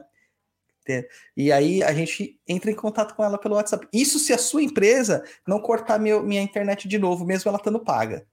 Né? Porque eu fiquei sem dados aí semanas. Ajuda aí, sua, Luiz. Sua acusação é, é muito séria, hein? É, cuidado. fiquei sem, sem, fiquei sem, sem conexão. A minha conexão, cara, juro pra você que o Homem das Cavernas tinha mais pacote de dados do que eu tinha há uns tempos atrás aí. Também ficar vendo besteira no celular, come tudo plano de dados, cara. Que, meu filho, eu tenho, mano, eu tenho dois chips, os dois da mesma operadora. Os, nenhum dos dois funcionava. Então. Tipo, o sinal não existia, sinal de dados. Pegava em, em- nem era 2G, era menos 15G. Eu é sei, por causa, eu sei por que isso, eu sei por que isso. Porque você é uma pessoa que irradia muita, né? Muita energia, e aí É tava, filho de Ogum. Olha, eu tenho uma experiência boa com filho de Ogum, que eu também sou. tava proibindo o sinal de chegar até o aparelho celular. Deve Isso. ser, deve ser. Ó, a Ó, pessoa tá ó. falando assim, aí eu não tenho Instagram. É, tudo bem, não tem Instagram. Cara, eu vou ter que entrar em contato com você de alguma forma se você ganhar. Essa é a Ué, questão. mas o que, que tem a ver o Instagram? Não, porque eu falei que vou colocar no Instagram o sorteio, entendeu? Ah, tá. Mas aí, aí não tem muito o que fazer, né? Não tem Instagram e aí fica complicado, né? É, gente, hoje em dia tem algumas coisas que a gente é obrigatório a ter no nosso país, na nossa sociedade. Um documento de identificação, é obrigatório ter, tá? Uma carteirinha de vacinação, obrigatório ter. E no mínimo um Instagram, né, gente? Instagram, TikTok, você tem que ter uma mídia social, senão você não existe pro mundo de hoje. É. Você não existe, tá? Lembrando que o, quando a gente chavecava as meninas quando a gente era jovem, o Galuchita, eu, eu e o Luiz, quando a gente comentava assim, na nossa época o Instant Messenger era o ICQ, né? ICQ, na verdade, que era o nome certo de falar, ICQ. É, mano, eu lembro uma vez que um amigo nosso falou assim: Você tem ICQ? Perguntou pra menina. A menina falou: Ai, seu nerd, sai daqui, não sei o quê. Ela sabia o que era ICQ. Mas ela falou: Ai, seu nerd, não sei o quê, sai daqui, blá blá blá blá blá. Hoje, cara, quando você vai chavecar alguém, a primeira coisa que a pessoa fala assim: Me passa seu Instagram, Ou me passa seu WhatsApp, né? me passa seu Não, WhatsApp. me, me passa seu arroba. Qual que é É. seu arroba? Ai, o mundo sendo dominado pelos nerds. Mas, ô Igaluchito, você sabia que é complicado, né? Mas eu sei que, pelo que você tá me falando aqui, na sua jornada, além do seu Zé, já foi difícil para você em questão de saber as entidades que te assistiam? Já gerou aquela insegurança quanto à veracidade do nome delas? Já, já sim, bastante. Principalmente os orixás. Então, imagina só, vou te dar uma situação aqui. Se você tivesse uma forma confiável de conseguir a confirmação do seu caboclo, do seu preto velho, do seu Exu, Pombogira e também dos seus orixás. Nossa, seria muito interessante, né? Ia dar uma puta segurança aí para todo o trabalho mediúnico que a gente faz. E se eu ainda te disser, ó, eu tô parecendo propaganda da Polishop, hein? Tá, tá aparecendo. E se eu ainda te disser que também podemos, nesse método, a gente inferir e perguntar sobre o que, que as entidades estão precisando, como é o melhor jeito de cuidar delas, se elas querem alguma oferenda, se elas estão, se elas estão satisfeitas com a oferenda que nós estamos fazendo, e etc. Nossa, tá bem completo isso aí, né? Mas que é um método isso? Como que é isso? Calma, você é muito ansioso, filho de algum. E se eu ainda te disser, tá gostando, né, japonês? Se eu ainda Isso te aí disser, é Polishop. 1406, isso aí, 1406, né? Se eu ainda te dissesse que ainda dá para responder todas as questões que você pode vir a ter sobre sua vida prática do dia a dia. Ô, japonês, isso aí é pegadinha, Oi. cara. Porque se, se- tiver isso aí mesmo, é sensacional, cara. Traz muita segurança mediúnica, fora o direcionamento que dá, e outra, vai deixar a pessoa bem acolhida, né? Então é isso aí, gente. Presta atenção. Por meio do oráculo das sete linhas de Umbanda e Quimbanda, nós conseguimos nos comunicar com espíritos tutelares e saber sobre as questões que nos afligem, assim como obter orientações sobre cuidados e descobrir a coroa mediúnica e a filiação de orixá das pessoas. E eu sempre digo, oráculo é aconselhamento, não é adivinhação. É, mas isso aí, se tiver mesmo, isso aí é bem restrito, né? Poucas pessoas, né, não? De fato, é um método oracular que não está aberto a todo mundo ainda, mas todos podem se consultar, cara. Eu tenho disponibilizado a minha agenda para ele em alguns horários, só que assim, os horários quando eu ponho, some, evapora, evapora, evapora. Então tem que ficar muito atento lá no meu Instagram, Douglas Rainho 7, e também no mailing, tá? Do pessoal que se inscreve lá no newsletter do perdido.co, que é por onde eu envio comunicações. Marca o meu aí já, por favor. Olha, Japa, vou te falar um negócio, tá? Se a gente conseguir aqui uma quantidade da hora de super chat, super sticker e os pics aqui que estão chegando, tá chegando, tá? A gente pode fazer um vídeo revelando seus orixás de cabeça e ver se tem algum mentor aí que quer se manifestar, mostrando assim, eu sou seu guia. Ô, louco. Ô, ô, louco, galera. Vamos lá, só meter o superchat aí, o Pix pra gente aí, ó, no, no pix.perdido.co. Ô, ô, pai, eu, tenho uma, eu, tenho, eu tenho uma dúvida. Mas Ah, assim, fala aí. sem- sempre vai aparecer os orixás e os guias nesse jogo? Olha, cara, se eu fosse um bom vendedor, eu diria que sim. Mas isso depende muito da espiritualidade de cada pessoa. Na maior parte das vezes, são revelados. Quando não é revelado, geralmente é explicado o porquê disto. Justamente por isso é que a gente não faz só consulta de verificação de coroa e entidades, mas também respostas e orientação do consulente para outras questões da sua vida. Pode ser que ela tenha um impedimento, pode ser que ela precise de algo mais na vida dela para que essas entidades tenham é, confiança em se revelarem. Caramba, hein, pai Dodô, você é sempre honesto, né? até na hora de fazer o marketing, você é honesto. É filho de algum, né, filho? Não tem jeito, né? Porque se eu fugir, eu tô ferrado. Se sabe como que é, né? Filho de algum não pode mentir. Então, assim, é bom saber o seu orixá da coroa? É bom. Mas isso implica também responsabilidades. Então fica sempre ligado lá no meu Instagram, arroba douglasrainho7, no mailing do perdido.co. É, lembrando que esse oráculo é exclusivo da Cova Cipriano Feiticeiro e Cova de Tiriri e tenda de Umbanda Chão de Jorge. Não aceite imitações. Pros Isso filhos aí. do, e pros filhos da casa, pai, vai ter um desconto aí? Os filhos da casa, não. Tem que pagar mais caro, porque eu tenho que Pagar aturar dobrado, eles. pagar Tá dobrado. vendo, tá vendo que a gente sofre, hein, Luiz? Eu tenho que aturar os filhos da casa, esse que é o problema. Então aí, ó. Oráculo exclusivo da Cova de Cipriano Feiticeiro, Cova de Tiriri e tenda de Umbanda Chão de Jorge. Beleza, meu povo? Beleza? Ó, tem uma pergunta aqui já em cima disso aqui. Pai Dodô, esse oráculo não seria burlar a ordem natural, tipo um hack e desbloquear todos os nomes das entidades? Não, porque as entidades só se manifestam se elas quiserem. Tá? Só se elas quiserem. Tá bom? E, E, ó, o tem outra pessoal coisa tá- importante aí nisso aí, né? Assim, fala do, do hack das, das entidades e tal.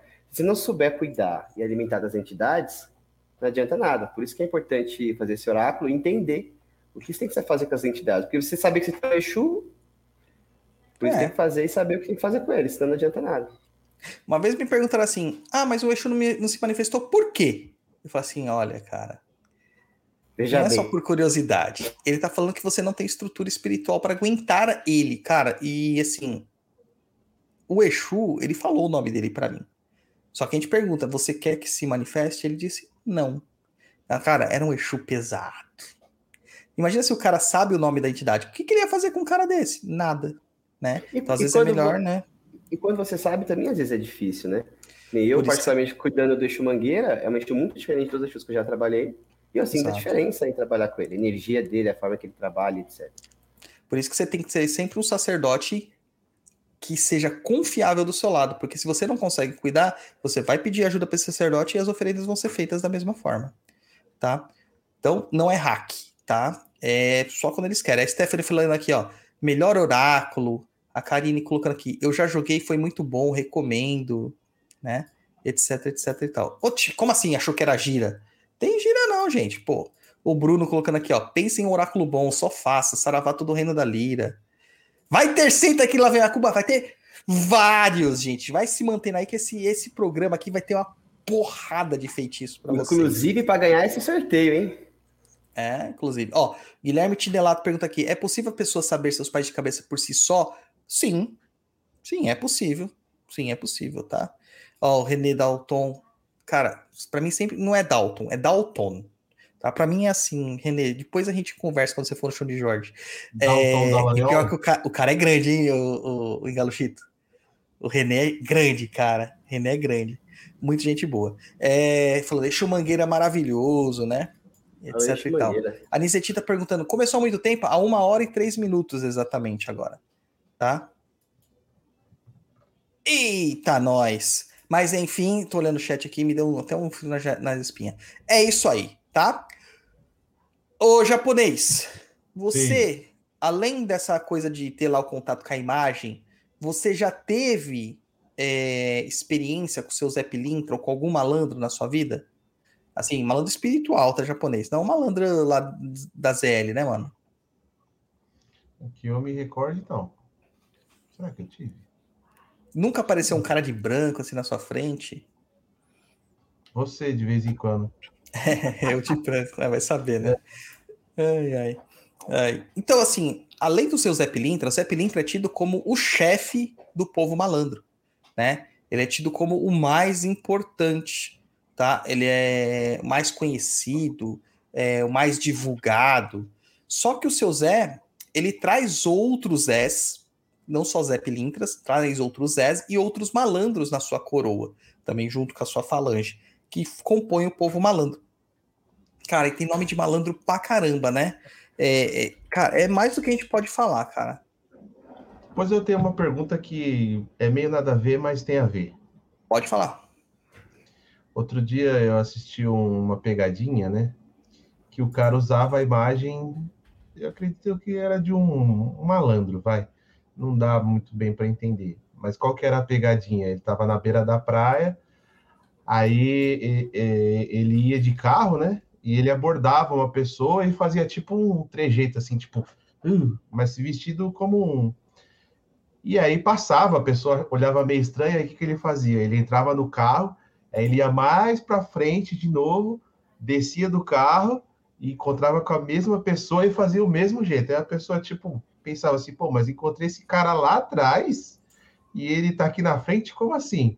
Hum. Aí ele tornava a fazer a mesma coisa, entrava no carro, né, passava pela pessoa, entrava no carro, ia mais para frente e encontrava de novo com a pessoa. Fazer esse tipo de brincadeira usando uma entidade, isso aí pode ter repercussões para ele? Cara, pode, mas ainda mais com o povo do malandro, muito raramente vai ter, cara, porque eles até gostam, é capaz deles até terem dado essa ideia pro cara que montou a pegadinha, né? É, pra você ter uma ideia, o, o ele tá na frente de quase todas as lojas de artigos religiosos que a gente encontra. Quase todas têm uma imagem de Zé Pilintra na entrada, né? E com um dinheirinho ali para ele receber. Além disso, a gente vê, é, algum, teve até uma reportagem que o cara foi assaltar uma casa de, Zé, de um banda que tinha o Zé Pilintra, e o Zé Pilintra se mexeu, entendeu? A imagem do Zé Pilintra se mexeu, literalmente. Teve uma mulher que estava sendo assaltada e o, na frente de uma loja de Umbanda, é um banda casa fechada, e apareceu uma entidade trajada como Zé Pilintra pro bandido e o cara fugiu, é, rezando, creio em Deus Pai, creio em Deus Pai, creio em Deus Pai, entendeu? Aí, cara, porra, é muito louco, né? Fala aí os causos que você tem, o, o Galuchito, antes de gente falar do resto do povo malandro aqui. Só um Pode falar, Não, acho que se passar, se a gente passar, o coisa deve dar ruim, né? Não dá para passar aqui, né? O, o vídeo, né? Não, dá ruim, dá ruim, dá ruim. Dá ruim, né? Dá ruim. Segue lá, Então, Galo. desses causos com o seu Zé, né? Que é essa questão aí do, do povo da rua. Eu fiz um, um trabalho com o seu Zé, uma abertura de caminhos. Eu entreguei na Cafua, né? Para quem não sabe o que é Cafua, é casa de Exu, né? Aqui atrás, do outro lado, é uma Cafua, por exemplo, dentro do meu quarto aqui. E estranhamente ele pediu para entregar a entrega dele dentro da Cafua com a bebida e tudo. Geralmente a gente faz isso na Lira, né? Para onde tem esse movimento financeiro e tal. Mas eu segui lá o que ele pediu e fiz. No dia seguinte, eu fui entregar essa cachaça na rua, junto com as moedas e tal. Eu tava andando na rua, fui, passei por várias liras, vários lugares que poderia entregar, e ele não falava que era a hora. Aí eu entrei numa rua que eu costumo não entrar, né, pra fazer o caminho que tava pra onde eu tava indo, e eu fui. Eu fui e encontrei um cara, né, com um cachorro assim, um mendigo, né, tinha dois cachorros lá com ele, três, sei lá. E eu encostei o cara e falei, ô, trouxe uma garrafa aqui pra você com... Trouxe essa garrafa aqui, né? Aí ele, ah, eu- muito axé, ele falou pra mim, eu falei, axé. Aí ele falou assim, esse aqui foi o que o homem de branco mandou entregar? Aí foi. Então você vê, ó, já é. tava armado por ele com o cara da rua, com uma garrafa de cachaça, com as moedinhas Pois lá. é. Causas do seu Então, Zé. Tem coisas do seu Zé, cara. Tem, o seu Zé ele é muito ligado assim ao povo da rua mesmo, né? Então assim, a gente tem os outros malandros, tá? Outros malandros não são Zé Pilintra. A gente tem os Zé Pilintra. Tem Zé Pilintra da Lapa, Zé Pilintra do Cais, tem Zé Pilintra da Jurema, Zé Pilintra é, sei lá, das Almas, né? Tem Zé Pilintra da- das Sete Cruzilhadas. Você ia falar. Não É, esqueceu eu o meu, esqueci, pô. eu esqueci do seu. É, tem vários tipos de Zé Pilintras, né? E às vezes o que difere eles? Por exemplo, das almas, geralmente ele vai usar roupas pretas e não vai ter o vermelho, vai ser o, é, roupas brancas e não vai ter o vermelho, vai ser o preto, né? O da Lapa é o vermelho e branco. O Zé Pilintra das Sete Cruzilhadas, geralmente ele usa roupa preta, né? Tem um Zé Pilintra que usa roupa vermelha, às vezes usa a calça branca e a- o paletó vermelho, ou só o chapéu vermelho, ou só o chapéu preto. Isso vai definir o estilo do Zé Pilintra, né? É, Ó, e isso não tem a ver, gente, com orixá, tá? Porque as pessoas Nada. entendem às vezes que a cor. Ah, mas ele usa branco e vermelho porque ele é de algum. Ah, outro usa preto porque ele tá mais ali não sei o quê. Outro. Não, não tem a ver com orixá isso. Ao gente? contrário do que algumas vertentes pregam, tô só esperando vir o, o, o PAC. Ao contrário do que algumas vertentes pregam, Exu não se atrela a orixá. Tá? Exu Ganga, Exu entidade, não se atrela a orixá. Tá? E a gente já falou sobre isso em vários episódios, em vários episódios, tem vários textos. Entra lá na Cova de Tiriri, você vai ver. Entra no meu Douglas Raio 7, você vai ter texto. Entra no Perdido.céu, vai ter texto.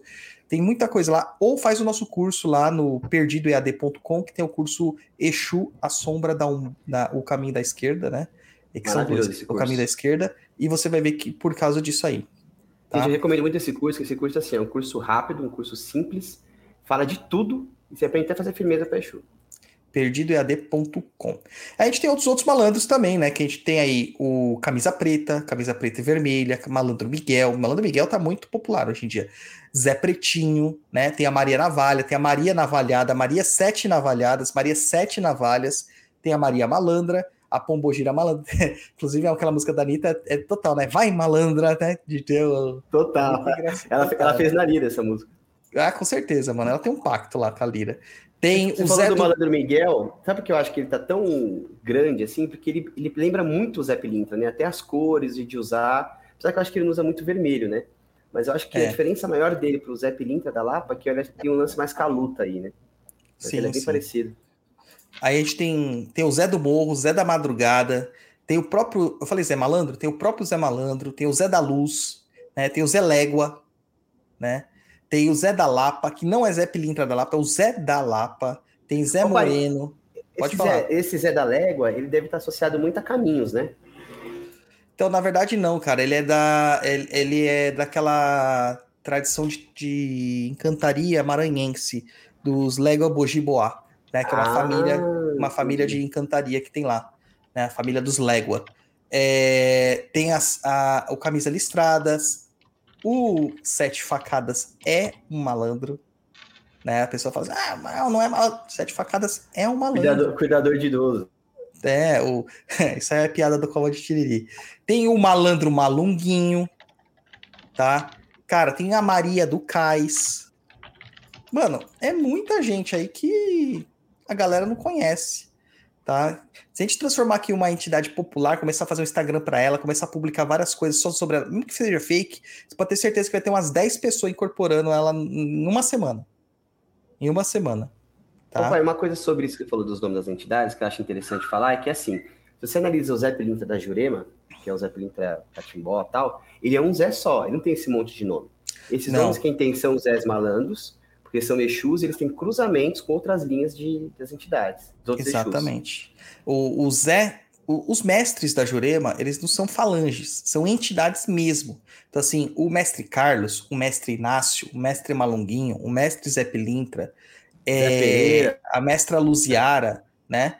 é, a mestra Mariana, el- eles são uma pessoa, é uma entidade. E tem um processo que ele consegue irradiar em vários médiums, tá?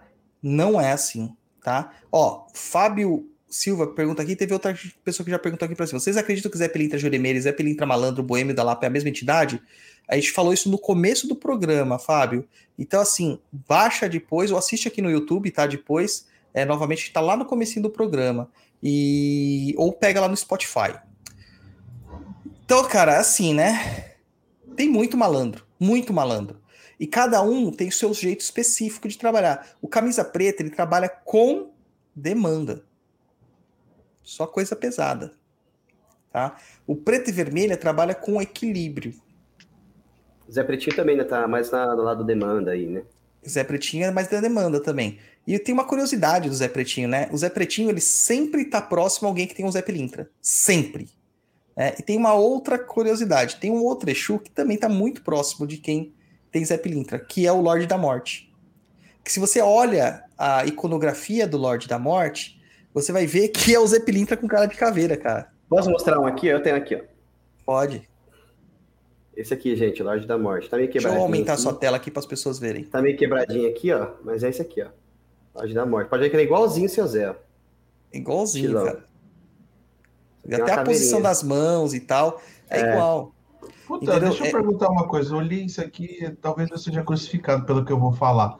Mas, Vixe. cara, o jeito dele parecia o Pat Cícero lá, parece? É, eu acho que é a mesma forma. É, é, cara, é sério. Você sabe que fizeram um ponto pro seu Zé com base nessa imagem? Porque assim, a imagem do seu Zé tradicional também tá assim, igualzinho esse aí, né? Eles falam, coitadinho do seu Zé, que ele, que ele tá em pé ali, parado e tal. Tem um ponto que fala sobre isso, inclusive. É, então. tem- O ponto é o que não tem mais. O que mais tem é de Zé Pilintra, porque o pessoal ama o Zé Pilintra, né, cara? Ama o Zé Pilintra. É... Eu não entendi isso que o Frank Silva, assim, ó, não sei porque sempre aparece esse negócio de religião pra mim até no TikTok. Como eu não tenho religião, é bom aprender um pouco dessa. Horas, talvez seja uma indicação de que você tem que procurar uma religião, cara. Vem que a malandragem te leva, Frank. É isso aí. Agora vamos falar um pouquinho, assim, ó, a gente falou bastante do seu Zé, né? Eu vou falar um pouquinho sobre fetiches do seu Zé pra galera ficar feliz. Velas. Vermelha, vela branca, vela verde ou preta e vermelha, vela preta, vela branca e vermelha, vela preta, branca e vermelha. Todas, cara, essas velas servem para para Zé Pilintra. Depende Zé do que você vai fazer. todas. É. É. A minha Bebida. firmeza ele gosta de vermelha, por exemplo. Então, no meu pacto aqui, eu tenho duas condições com ele. Ele pediu assim, vermelha. É, a pessoa fala assim, como ele pediu? Cara, eu sou clareaudiente, eu ouço entidade, né? Mas se você não ouve, você vai na intuição. Ou você usa um método oracular. Ou você consulta com quem tem o um método oracular. Aí você vai fazer o quê? A vermelha, ele falou, a vermelha você vai usar quando você quer gerar movimento. A branca é quando você está numa situação que você precisa de tranquilidade. Porque às vezes para você receber dinheiro, fluxo financeiro, você precisa estar com a mente tranquila. Né? Clareza. É para isso. Então aqui eu acendo ou branca ou vermelha para ele. Tá? Não acendo as outras porque esse pacto, ele é só para isso. Só para isso. Tá? Por que, que ele tá sempre aqui atrás de mim? Por que que... Ah, uma outra coisa, né? Se Zé Pilintra Exu, por que que eu tô com a imagem dele dentro de casa? Você não vê, se vocês estão vendo aqui do lado, aqui, deixa eu sair da frente aqui, ó. Do lado tem outra imagem de Exu, que é um desmancha tudo. É, porque na Kimbanda ou Kimbanda não tem essa de Exu fora de casa. Exu tá Gente, dentro de casa. Aqui, ó, o meu mora aqui dentro, ó, na Cafua. É. Ele tá dentro de casa, entendeu? Faz parte da família. Entendeu? Então tá aqui, ó. Eles estão aqui, ó. Nunca me perturbaram, muito pelo contrário, só me ajudam. Tá? Inclusive, esse do desmancha tudo tem um ritual aí, né, pai? Que vai rolar aí tem o desmanche, o ritual do, do, da cova de Tiriri, que a gente vai fazer o ritual com desmancha tudo, quebra de pragas, maldições e demandas. E é muito legal, esse Exu é, é, incrível, cara. E, então, não tem, pode deixar aqui, ó, a imagem tranquila, não precisa colocar fora, pô, quem mora em apartamento não tem fora também, então essa coisa é uma, é uma tradição que acabou se convencionando, né, porque a casinha de Exu era fora do terreiro, porque é uma casa separada, porque antigamente era o seguinte, era a casa de orixá, e a casa do, do, do, das entidades. E uma dessas casas era de Exu, tá? Então, Exu tinha sua casa própria. Aí depois, como a casa de Exu era fora do barracão, começaram a falar assim, ele se trata na rua, né? Se trata fora, é um povo da rua. Realmente, tem todo sentido isso aí, mas não necessariamente. Mais uma contradição, né? Porque essas umbandas mais novas dizem que Exu é só luz, de luz e tal, mas não pode acender uma vela pro cara dentro de casa. Mas pode preto velho. Mas qual que é a relação? É, então, não tem relação, sabe? Porque isso são medos que a gente vai perpetuando e que a gente não para para pensar sobre o que a gente está fazendo. Mas é. que se as pessoas verem seu tranca-ruas, pais, vão ficar com medo mesmo. Ah, bom. O tranca-ruas, bom. Tiriri não, Tiriri todo mundo gosta dele, mas agora, tranca-ruas, o tranca-ruas ele acaba me afastando o povo. Gente, afastando. ele estraga a gira, ele chega, parece que entrou um velório junto. Nossa. Não só a gira, eu também, me estraga né? Mas é, mas é meu brother. Ontem ele tava na Cafua. Uh, então, assim, o que, que ele, o Zé Pilintra bebe? Zé Pilintra bebe cachaça. Zé Pilintra bebe cerveja? Bebe cerveja. Sabe? Zé Pilintra bebe cachaça branca ou, ou amarela? Bebe. E bebe conhaque. Bebe uísque. O seu bebe conhaque, não é? O meu só, só bebe conhaque, só que é os conhaques caros ainda. Tá certo. Eu tenho um aqui que custa 600 reais. Não quero Quase saber todos... o nome, não quero saber o nome que se eu souber. Ferrou. Quase todos os Exus bebem gin, o, o Luiz. O Tiriri bebe gin, por exemplo. O Tranca-Rua só bebe uísque. Ele bebe o marafo, mas o que ele prefere é o uísque. O Tiriri ele gosta de cachaça e de preferência as cachaças é, mais baratas, que ele gosta, ele gosta de pitu, né? Mas bebe amarela também e gin, né? E gin também. Eu, eu, tenho um aqui que é 666 reais, cara. Eu vou, eu vou mandar pro Zé Pilintra esse aqui. Vou mandar direto Não, no, ele, souber, no Instagram dele. Não, tem um aqui que eu acabei de ver, ó. Entrega, ó, esse aqui você vai comprar porque a entrega é gratuita, tá no Mercado Livre. Chama Conhaque Luiz 13, 700 ml, pela bagatela de 56.447,89. Eu, eu vou avisar o médio lá da casa, tem um médio lá na casa, gente, que ele, ele alimenta o seu Zé lá, ele que dá o conhaque pro seu Zé toda vez. Então vou usar tem o um outro aqui, ó, tem um outro aqui mais baratinho. Tem o Conhaque Remy Martin Luiz 13 também. 38.881. Mas tudo tem Luiz no meio, caramba? É, eu não sei, é porque é francês, né? Conhaque é francês. Tem um outro aqui que é o conhaque Hennessy Show 700ml. Esse aqui dá pra comprar, Juan. 1980. Ô, louco. É, esse já dá Ele pra bebe comprar. muito, gente. Não dá pra comprar um conhaque desse. Ó, eu vou passar esse aqui de 38 mil pra ele. Ele Acho toma. que esse aqui tá bom. É, é conhaque de alcatrão, é isso? Não, cara, conhaque de Alcatrão é, é cachaça, né? O conhaque de Alcatrão Leão do Norte é 17 reais, 20 reais, por aí. O que eu tenho dado pra ele, Luiz, é o Domec, entendeu? Que aí você paga 35 Domec. reais, 32 já. Entendeu? Manter os Uhum. conhaque bem caro. Eu vou. Vamos, vamos fazer um pacto aqui com o Compra seu- aquela balinha, pra quem é antigo, tem a balinha da Pan, lembra? Uma, uma- um chocolatinho que tinha conhaque dentro? Ah, sei. É, pode ser, Umas né? chocolate. Ó, tem um pessoal aí perguntando aí pra gente, fazendo perguntas e tal, né? É, as perguntas são respondidas no bloco final aqui, tá? A gente vai passar por toda essa parte teórica e depois a gente vai responder suas perguntas. Se você fez a pergunta uma vez, nós já marcamos sua pergunta aqui, você não precisa repeti-la de novo no chat, tá bom? O que mais que Zé Pilintra come? Come o que, Juan? O que, Pilintra Olha, come? O, o que trabalha comigo, particularmente, ele gosta só, só dessas carnes, ó. Coração, moela, fígado. Ele, a farofa dele vai muito. Ah, uma coisa que ele adora: torresmo. Se tiver torresmo pra ele, não precisa de mais nada. Nem cigarro, ele, ele troca o cigarro, troca tudo pelo torresmo. E a farofa dele é sempre com farinha de mandioca, é o que ele gosta mais. Cara, eu pensei que você ia falar que comia salame, provolone, azeitoninha. Então, mas eu acho que quem curte muito isso aí é o, é o mais Zé da Lapa, sabia? Pelo menos das Sete Cruzilhadas, eu acho que ele tem um. Não sei. Já fiquei Entendeu? triste, eu pensei que a gente ia ter tipo um happy hour aqui e tal, né? Uma mesa de frios, uma É. coisa nesse sentido. Mas é bem comum, né? ouvinte épocas. codorna. É. Eu já Não é errado, gente. Não é errado, tá? Não é errado, porque Exu é a boca do mundo, né? Ele come tudo, tá? O pessoal perguntando, existe esse tal de camisa preta? Pô, falei três vezes dele aqui, existe. gente. No Rio de Janeiro ele é um dos mais famosos, né, cara? É, camisa preta, ele era um, um malandro periculoso. Periculoso, tá? É, E agora, os médios do seu Zé. Cara, médio do seu Zé é algo complicado. Né? É, aí. Quais são as vantagens de ser um médio do seu Zé e as dificuldades? Conta aí pra nós, os defeitos. Olha, eu acho que a grande, a grande questão de seu Zé, né, assim, seu Zé ele me tirou de muitos apuros já, né? Eu vou contar um caso bem rápido aqui. Teve uma vez que eu tava com zerado de grana e eu precisava comprar um botijão de gás na época. Na época o botijão de gás ainda era viável, né? Que era 70 reais, que ainda assim já era caro. E era justamente o leite do o valor do leite dos meus filhos, né? Que eles tinham um leite lá diferente e tal. E tinha acabado o gás em casa. E aí eu não tinha o que fazer, né? Aí eu falei, pô, e agora, né? Falei, com a esposa, o que a gente faz tal? Eu falei, não, vamos comprar o, o gás e ver o que o seu Zé faz. Falei, então vamos embora. A gente comprou o gás e o único dinheiro que a gente tinha era, das, era do, do leite, né? Foi uma época que tava bem, com bastante dificuldade. E aí, cara, deu um rolo lá na entrega do gás, ninguém entregava o gás, ninguém entregava o gás. Aí do nada, o Zé falou, pode confiar que vai dar tudo certo. Como não entregaram o gás, passou uma hora da entrega, os caras foram lá e entregaram um botijão de graça direto, de, um botijão de gás de graça.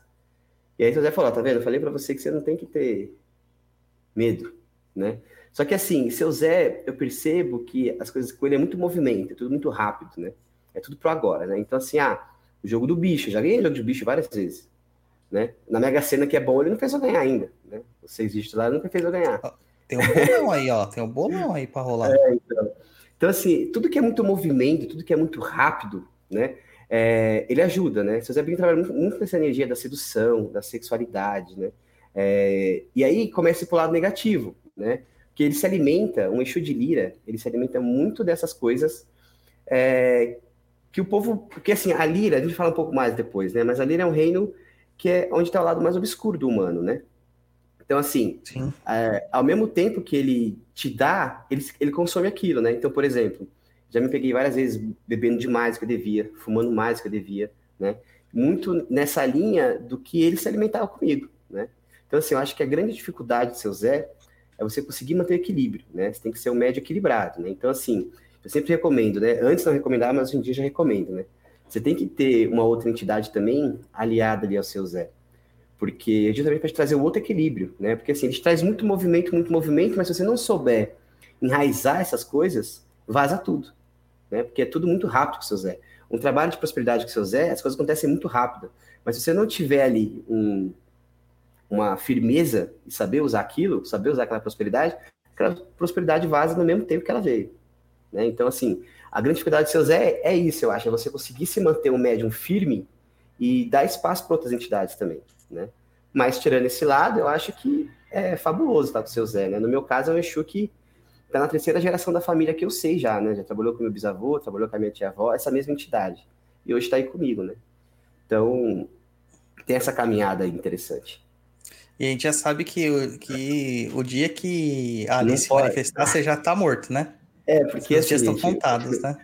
A história é que assim, meu, meu tio avô, ele tava na beira da, da morte, e aí ele incorporou com o seu Zé e falou pra minha tia, ó, vou começar a trabalhar com você agora. Aí passou lá uns dias, ele morreu. E minha tia trabalhou 30 anos quase com ele. E aí, quando eu comecei a incorporar seu Zé, por acaso, ele me falou, ó, eu sou a mesma entidade que tava lá. E eu nem sabia da história, né? Aí num dia, conversando com a minha tia, ela me contou essa história. Aí eu falei, ah, interessante, tá. Mas aí passou, né? Passou um mês, minha tia faleceu. Teve um ataque cardíaco em casa do nada, sem ninguém esperar e morreu. E aí seu Zé firmou de vez comigo.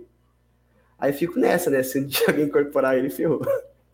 E a gente sabe que já vai passar. Então a gente só É. tá na expectativa. Já, minha pipoca já tá preparada já. É, então, é isso. seu Zé ele é muito apegado, né? Então, assim, eu percebi que seu Zé fazer muita coisa na minha vida, né? Teve um, mais um caso aqui rapidinho. Teve uma, uma gira que também, no, no antigo terreiro que eu tava, trabalhando com o seu Zé, rolou uma desobsessão gigantesca lá, passou a hora e ia perder o trem. E eu tinha 50 reais. Era os únicos 50 reais que eu tinha pro resto do mês. E aí o seu Zé falou, fique em paz, tal, que a gente vai dar um jeito aí. Aí eu fui pra gira, perdi o trem. Aí eu fui lá e peguei um táxi, usei os 50 reais que eu tinha. No outro, eh, nessa noite eu sonhei com os números, com quatro números. Falei, puta, vou jogar esses quatro números no bicho, né? Aí nesse seguinte eu fui lá e joguei no bicho os, os quatro números, né? Não deu, né, os- a milhar inteira, mas eu não assentei né, lá no quarto, quinto jogo, não sei, não me lembro agora. Mas eu sei que eu ganhei 50 reais certinho. E quando o cara me pagou 50 reais, seu Zé falou no meu ouvido, falou, tá vendo? Não preciso do seu dinheiro. Então, seu Zé é isso, é movimento. Tem que É acreditar. isso aí. É movimento. Movimento. Você também, Olha- Clau, Clau, Aud- como é que é? Claro e audiente. Cláudia Audiente? Uhum. Pouco, mas sim, não, não é igual o Douglas aí, que, coitado. Rola às vezes. É, às vezes eu sou alugado. Literalmente alugado, cara. Literalmente Não tem um botãozinho de desliga, tipo assim, desliga aqui que eu não quero ouvir? O meu funciona bem, viu, cara? Porque é só quando eles querem falar mesmo. Porque às vezes eu quero tanto falar com eles e ninguém responde nada. Até tem japonês, até tem, cara, mas se a gente tem essa, essa questão é porque tem algo pra aprender com isso, né? Tem que ficar vendo a fofoca dos filhos do santo, né? É, não tem jeito. Ó, É, gente, mas, pode falar japonês. mas vai que é uma hora que você quer dormir, os caras querem falar, e aí você fala, pô, deixa eu dormir. Isso tá já aconteceu chato. várias vezes. Já, acor- já a entidade já me acordou, já no grito, cara. Entendeu? Que queria falar comigo de alguma forma. A, a mediunidade do médium, Luiz, é o próprio karma dele, cara. É. Pessoas, estão vendo esse brajá lindo aqui, ó, feito da- pela Casa das Marias? Procura lá no Instagram. Ó, brajazão lindão aqui. Ele vai ser sorteado para quem fizer o Pix aí, ó, de qualquer valor, no pix.perdido.co, tá? Só que está valendo aqui só para quem tá ouvindo ao vivo, gente. Não para quem vai ouvir depois. Não esqueça de escrever lá na descrição do Pix o seu WhatsApp para a gente poder entrar em contato. Vai ser sorteado domingo, tá bom? É... O pessoal perguntando se o Zé Pilintra tem ligação com caboclos. Não, não tem. Zé Pilintra é Exu, como a gente já falou. Tá? Então, assim, mas o, o, o Igaluchito, filho de Zé Pilintra, né? Juan, filho de Zé Pilintra. Pra que, que serve o seu Zé Pilintra? Qual a função do seu Zé Pilintra? Às vezes ele dá um trabalho, gente? Porque os momentos que eu tive uma entidade muito perto, falando muito na minha cabeça, sempre é seu Zé, né? Então, eu até brinco, né, que Zé é um pouco fofoqueiro. Porque todos os causos que tem, ele tá envolvido, né? Então, vocês veem, tudo muito coisa do, do dia a dia, né? Então, o que eu, que eu mais sinto, né, seu Zé, pelo menos na minha espiritualidade, é, é tentar me ajudar, me livrar dessas coisas mais simples aí. Só que ao mesmo tempo ele me coloca em algumas situações às vezes aí, né? Como você sabe bem, né? Pois é. Pois é. Apesar que ele, muitas vezes ele fala que a questão é contigo, viu, brother? É, A a gente, é tá num, gente, Então, mas é que tá. É Interferência, falei. interferência na comunicação. É, a gente vive muito, né? O Zé vive muito a vida do médium, né? Então, a gente se pega em vários momentos achando que tudo é Zé. Tudo é Zé, tudo é Zé, tudo é Zé. Então, isso acaba sendo um pouco prejudicial, né? Porque ele não é o nosso Pokémon, né, gente? Que a gente pega a Pokébola, joga lá e ele aparece, né? Não funciona assim com nenhuma entidade, né? E como o seu Zé vive muito perto, a gente acha às vezes que ele é o nosso Pikachu ali, né? Que é o Pokémon mais próximo e tal. Mas não, não funciona bem assim. Mas, para mim, seu Zé serve muito para o movimento, né? Eu percebo que tudo que tem que dar movimento, tudo tem que trazer alegria, né? É seu Zé que tá bem próximo disso. Sim, seu Zé que tava próximo disso. E, cara, eu não sei por que Cargas d'Água tem uma pessoa que, tá, que pegou a página da casa pra ser, sabe? Agora, meu Deus, cara, qual a necessidade de ficar criticando as coisas, mano? Sabe? Aí o que, que a gente faz? A gente vai lá, uma pessoa que não agrega nada, bloque. Cara, por que, que você vai criticar igreja- as igrejas, cara, que estão realmente destruindo a religião, é, a religiosidade, sabe? Vem criticar a gente que tá fazendo um trabalho honesto. Ave Maria. Cheia de graça, Senhor é convosco. Vou começar a, a rezar aqui, quem sabe melhora, né? Porque pelo Ave visto. Maria, cheia de graça, Senhor é convosco. Dê graças a Deus que eu tô rezando, porque na hora que eu começar a chamar o Zé Ó, pra pegar a faca na falando mão, aqui, tô falando aqui no chat pra você não usar a democracia e bloquear a pessoa. já estou bloqueando, cara. Já- A mesma pessoa, sabe? Intransigente, cara.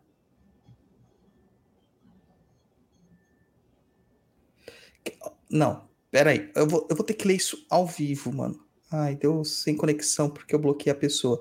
Ela estava me convidando, falando que eu estou fazendo de serviço. Puta, mano. Não, gente, ela me convidou para conhecer a essência da religião afro- afro-brasileira na Chapada Diamantina. É isso. Só Ela tá falando que só ela tá certa, entendeu? Só ela Eu- tá certa. Ai, vamos voltar pra pauta aqui. Ai, ai. Gozado que lá e na igreja evangélica ninguém vai, né, falar isso, né? Uma coisa que a gente não falou ainda foi do chapéu do seu Zé, né? A gente falou até dos feitiços dele, mas eu não lembro se estava na pauta. Pulei, não. Não, né? Não. O- uma das coisas que seu Zé gosta muito é o chapéu. É, a história do seu Zé com o chapéu é algo maravilhoso, assim, porque tudo ele faz trabalhando com chapéu. Então eu já vi seu Zé dar passe com o chapéu, já vi ele fazer descarrego com o chapéu, já vi ele quebrar laço com o chapéu, já vi ele fazer laço com o chapéu. Então tudo ele usa a magia dele através do chapéu. É algo muito característico do seu Zé. É, eu não consigo imaginar o seu Zé Pilintra sem o chapéu dele, entende? Tanto que quando ele quis o dele lá, no meu caso, ele fez surgir um dinheiro também de um lugar na rua, ó, na rua de novo, gente, na Lira. Ele fez aparecer o dinheiro para conseguir comprar o chapéu que ele queria. Chapéu é uma coisa muito. Eu nunca vi um Zé Pilintra sem chapéu, cara. Nunca. Já vi Exu sem chapéu, vários tipos de Exu sem chapéu, baianos, já vi tudo, mas Zé Pilintra sem chapéu, não vi não. Você falou, falou de chapéu e me veio uma imagem. Talvez vocês não vão lembrar. Mas tinha um joguinho no Mega Drive que era o Moonwalker, que era o Michael Jackson. Sim, o Michael Jackson tá classicamente naquele jogo do Zé É, Pilintra. o Zé Pirita, ele pega o chapéu, tem uma hora que ele pega o chapéu assim, ó, joga, aí mata todo mundo, o chapéu volta, ele bota. Me veio essa imagem na. na, na- É, Inclusive, era tem uma- legal esse joguinho. Tem uma tatuagem que o pessoal faz aí que parece o do seu Zé, que parece Michael Jackson. Olha, mano, eu tive que bloquear a pessoa, tá? A pessoa tem sei lá quantos seguidores, sabe? É, eu tive que bloquear essa pessoa. Não dá. Ó, É, o povo da casa tá chegando agora aí, ó. 3 mil seguidores, sabe? Mas a pessoa, ela entrou para criticar o meu trabalho especificamente, entendeu? Então, quando as coisas acontecem assim, gente, sem conhecer o trabalho que a gente executa, a gente sabe que não é interesse da religião se fortalecer, né? Muito menos o discurso que ela usou aqui falando que eu discrimino o povo negro. Porra. É, é, É é de- é, é demais, né? O Juan aqui, ó, ele é afro-brasileiro, apesar de não, não ter a aparência né, clássica que vocês esperam, tá? Porque existe a questão do colorismo, que a gente já falou no programa sobre racismo, lá no Tá Perdido sobre racismo com o, o Caio San, tá? Que no Brasil é assim. mas ele já passou também as mesmas questões raciais que muitas pessoas já passaram. Um pai de santo de pele clara igual você sofre esse tipo de preconceito mesmo, né?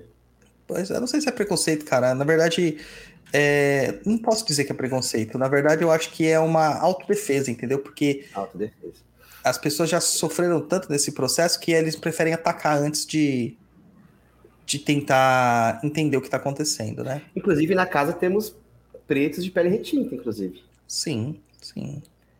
Temos Posso sim. contar um caso rapidinho? Conta. Voltando, voltando do serviço, e aí eu dei carona para um amigo meu do trabalho. E ele é moreno, ele não chega a ser aquele negro, né, preto, ele é bem, ele é moreno. E aí entrou nesse papo de, de, de, de racismo, de abordagem policial tal, e eu questionei ele. Falei, cara, né, seja sincero comigo, tem diferença? Ele falou, porra, Luiz, pra caralho! Ele, inclusive, ele deve estar ouvindo o programa, porque ele também é, gosta bastante. Pra caralho! Ele falou, meu, sabe que eu tinha medo na pandemia? Eu tinha medo de usar máscara e entrar nos lugares e as pessoas achar que eu ia roubar, que a gente ia roubar. É, cara, essa é uma realidade verdadeira do nosso país, entendeu? Qualquer pessoa com a pele negra, é, não importa a- no colorismo, que a gente fala que é esse termo utilizado para essa definição, ela acaba sendo é, estigmatizada na, na sociedade, né?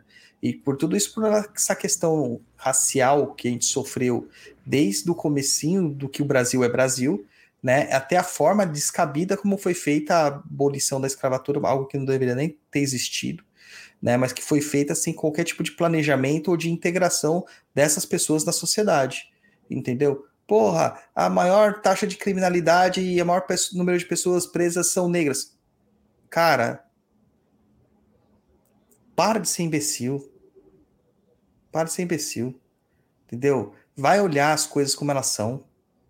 Não, não tem nada a ver com a cor da pele da pessoa. Às vezes é por uma questão de estigma, outras por oportunidade social.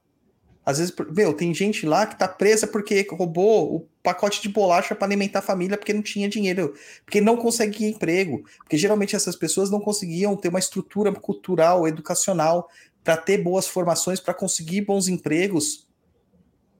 Pô, vai, larga a mão de ser estúpido. Agora, essas pessoas que ficam criticando quem tá fazendo a macumba, eu acho que elas deviam ir nas igrejas evangélicas ver o que tá acontecendo lá. Porque enquanto a gente está aqui criticando quem está fazendo a macumba, lá nas igrejas evangélicas eles estão elegendo candidato, deputado, senador, prefeito, governador, né? Então eu acho que tá na hora de ir lá. E a Engal Camu já quer o nome da pessoa aí, ó. Não, não tem que ficar dando nome nada. Tá bloqueada já. Logo, eu- cara, eu já fui chamado de tudo, tá? Nesse mundo. Só que eu sei quem eu sou. Eu sei quem eu sou e meus filhos de santos sabem também. E os verdadeiros seguidores do Papo da Cruz sabem também. Já fui chamado de transfóbico, de homofóbico, de racista, de misógino, de machista. Eu fui chamado de tudo, menos de palmeirense. Né, Já fui chamado de tudo. Então, cara, as Ah, pessoas se às vezes têm você de palmeirense, aí a ofensa era grande. Aí é ofensa de verdade, né? É porque É. as outras coisas eu não sou nada disso, entendeu? Não sou nada disso. É, E é, é justamente aquilo que eu postei hoje, né? Que da, da de uma imagem que eu postei em collab aí com o Juan hoje. Cara, não é porque você pode falar tudo que você deve falar tudo.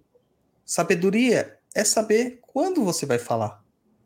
Entendeu? De vez você falar para alguém que está aqui batalhando para que essa religião brasileira de influência sim africana, de influência sim indígena, de influência sim de bruxaria europeia, de pobre europeu, tá? Tudo isso daí, vocês deviam estar preocupados é nas igrejas evangélicas que estão se lotando de gente lá fazendo mal, o mau trabalho. É isso que vocês deviam estar preocupados. Não vindo aqui querer dar liçãozinha de moral. Nem na página da casa, porque até agora eu não recebi mensagem da pessoa aqui falando assim: olha, quanto que é essa doação que vocês estão fazendo, essa arrecadação para essa, essa colaboração? Não estou vendo. Não estou vendo. Entendeu? Ou vamos agitar aqui, ó, então, junto com todos os terreiros da Bahia, aqui, ó, né, da Chapada Diamantina, que ela falou que ela era. Vamos juntar todos os terreiros da Bahia, vamos fazer uma super doação para essa, essa instituição. Também não vi. Também não vi. Entendeu? Então, gente, por favor, né? Por favor, né? É, japonês, não é fácil não, né, cara? Não é Não é fácil. não. brinque... Como dizia a atriz da novela, não é brinquedo, não. Como que era o nome dela? Não é brinquedo, não. Não é brinquedo, não. Mas é assim, que a gente vai. Dona, Dona Jura, né? Era Dona Jura. Falava, Era. Não é, brin- não é brinquedo, não. Mas a gente vive uma época tão estranha, cara, de tanto cancelamento, sabe? É, onde uma palavra mal encaixada te coloca, simplesmente te anula completamente, né? Então é muito complicado mesmo, é muito complicado. Ai, tem que ter muito estômago nessa vida, muito estômago. Ó, japonês, o pessoal tá falando que você tá sempre alinhado com a imagem do seu encruza. Se eu tirar o banner aqui, ó, se eu tirar os banners aqui, não fica. Eu tenho que pôr vocês saberem o Pix. Lembrando que esse sorteio vai ser realizado domingo, tá, gente? Domingo eu vou realizar esse sorteio, vou gravar bonitinho e vou postar lá no Instagram do Papo na Encruza. Tá certo? Ah, vamos agora pro que interessa, né? Vamos falar do povo da Lira e aí depois a gente vai pro Senta que lá vem a Macumba. Que hoje tem muita, então dá tempo de vocês até pegarem o seu caderninho para anotar aí, tá bom? Povo da Lira, cara. Todo mundo ouve falar disso aí, principalmente com o seu set da Lira. Né? Mas o que, que é O que, que é Lira? O que, que é Lira, o japonês? Você sabe? Lira é a rua, não é? Também, ó, já começou bem, tá vendo? Aprendeu, aprendeu. Mas a Lira é a vida noturna, é a vida boêmia, a vida urbana. Principalmente a vida urbana depois que o sol se põe. Lira também tinha a Bruna lá, lá, lembra? Bruna Lins Lira. Ah, é verdade, o nome dela era Lira. É, e aí, cara, o que acontece? Na Lira, nós vamos encontrar vários tipos de manifestações. Vamos encontrar é, manifestações de artistas, vamos encontrar manifestações de músicos, vamos encontrar manifestações de poetas, vamos encontrar a manifestação de, de prostitutas, de prostitutos, tem esse termo, não sei se tem, né? É, de assassinos, vamos encontrar de marginais, de bandidos, é, vamos encontrar ali toda, e dos comerciantes também, né? Do povo do dinheiro, toda essa estirpe de pessoas, povo dos infernos e tal. E um desses povos é o povo dos malandros, tá? Então, dentro desse reino de Lira, do povo da Lira, que algumas pessoas chamam assim, do reino da Lira, nós encontramos também os malandros. Então, eles fazem parte de uma coisa muito maior. Então, a gente só pode determinar aqui que malandro só existe em questão urbana. Não existe o malandro da fazenda. Não existe o malandro da mata, né? Não existe o malandro, sei lá, cara, do do Alasca, né? É numa questão urbana.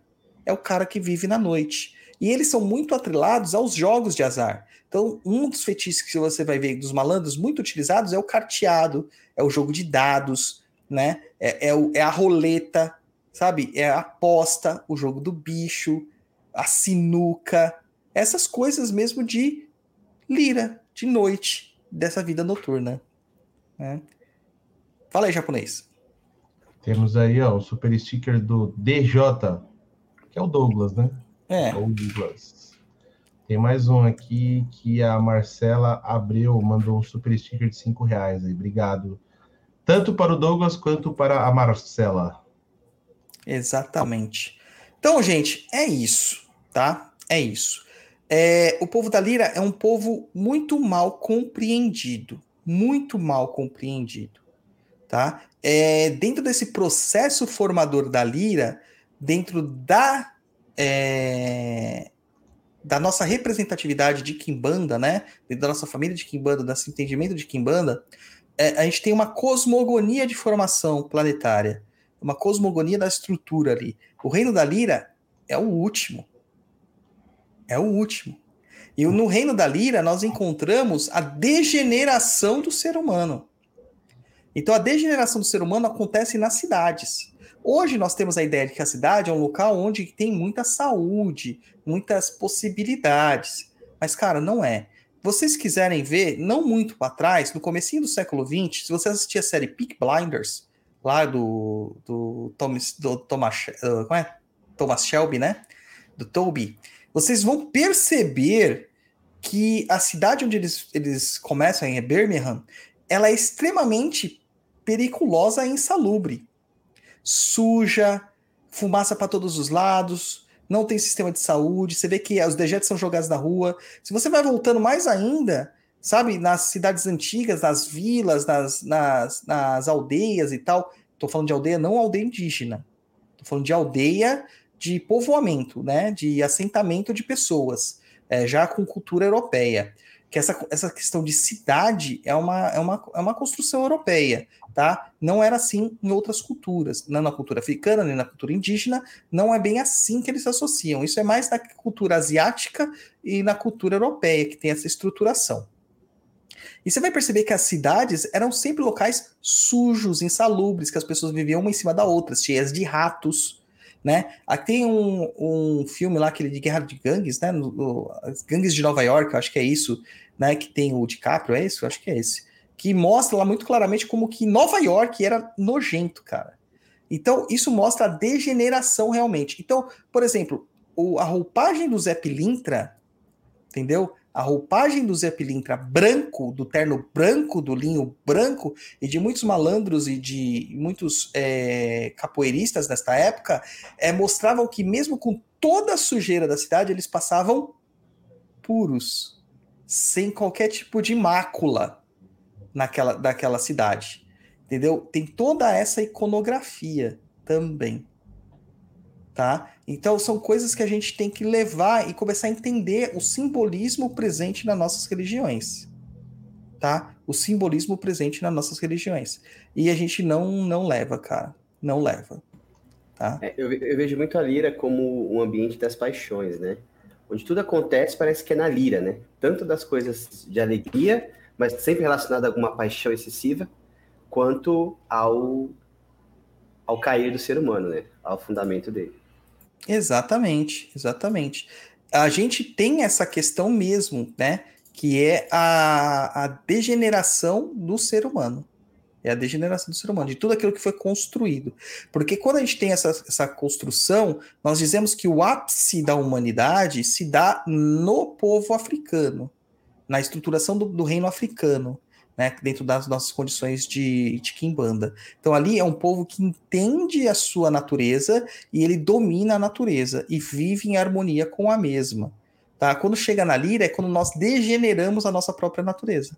É onde desperta essas paixões inferiores, essas situações e tal. Né? E, e, lembrando que não necessariamente, gente, isso é extremamente negativo, tá?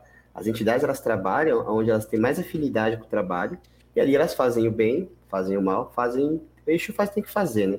O Exu ele é uma entidade moral, ele tem a própria ética dele ali. Então, a, a relação de, de bem e mal, nesse caso, é relativa. Bem relativo. Por exemplo, seu Zé. Eu estava pensando um pouco sobre isso um tempo atrás, né, na malandragem dele. Você vê, mesmo ele no Reino da Lira, se você vai em, em religiões como igrejas evangélicas, por exemplo, eles conhecem muito seu Zé Pilintra lá. Por quê? Associam Sim. ele à bebida, né?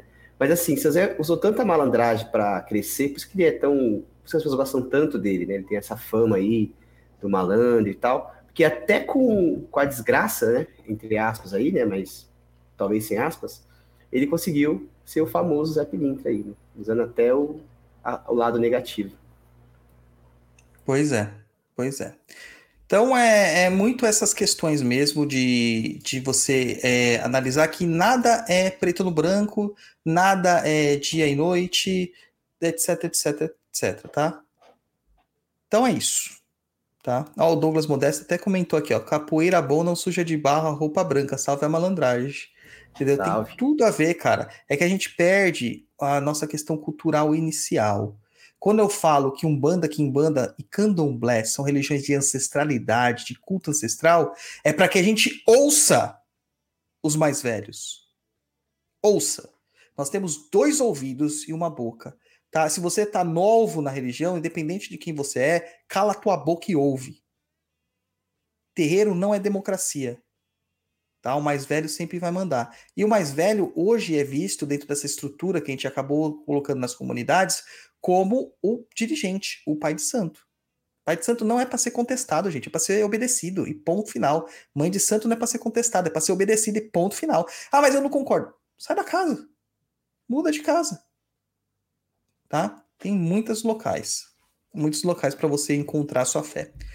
É, então, assim, cara, Zé Pilintra é uma figura fascinante, é uma figura incrível. A gente vai falar ainda mais, porque a gente vai responder as perguntas, mas antes chegou aquele momento que as pessoas estavam ansiando japonês. Ansiando. Já pe...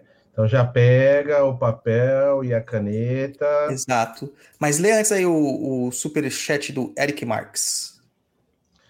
Olá, Saravá, seu Zé. Se tem alguém que segura minhas broncas, é o seu Zé. Obrigado, Eric, pelo superchat aí de 20 reais. Eu tava pensando aqui numa questão também, eu, eu falava assim, né? Os espíritos sabem quem é de verdade, né? Senão eles não respondiam também para as pessoas. Né? Exatamente. Então, vamos lá. A gente vê o resultado pelo trabalho executado. Vamos lá para o que importa, que é o Senta que lá vem a macumba.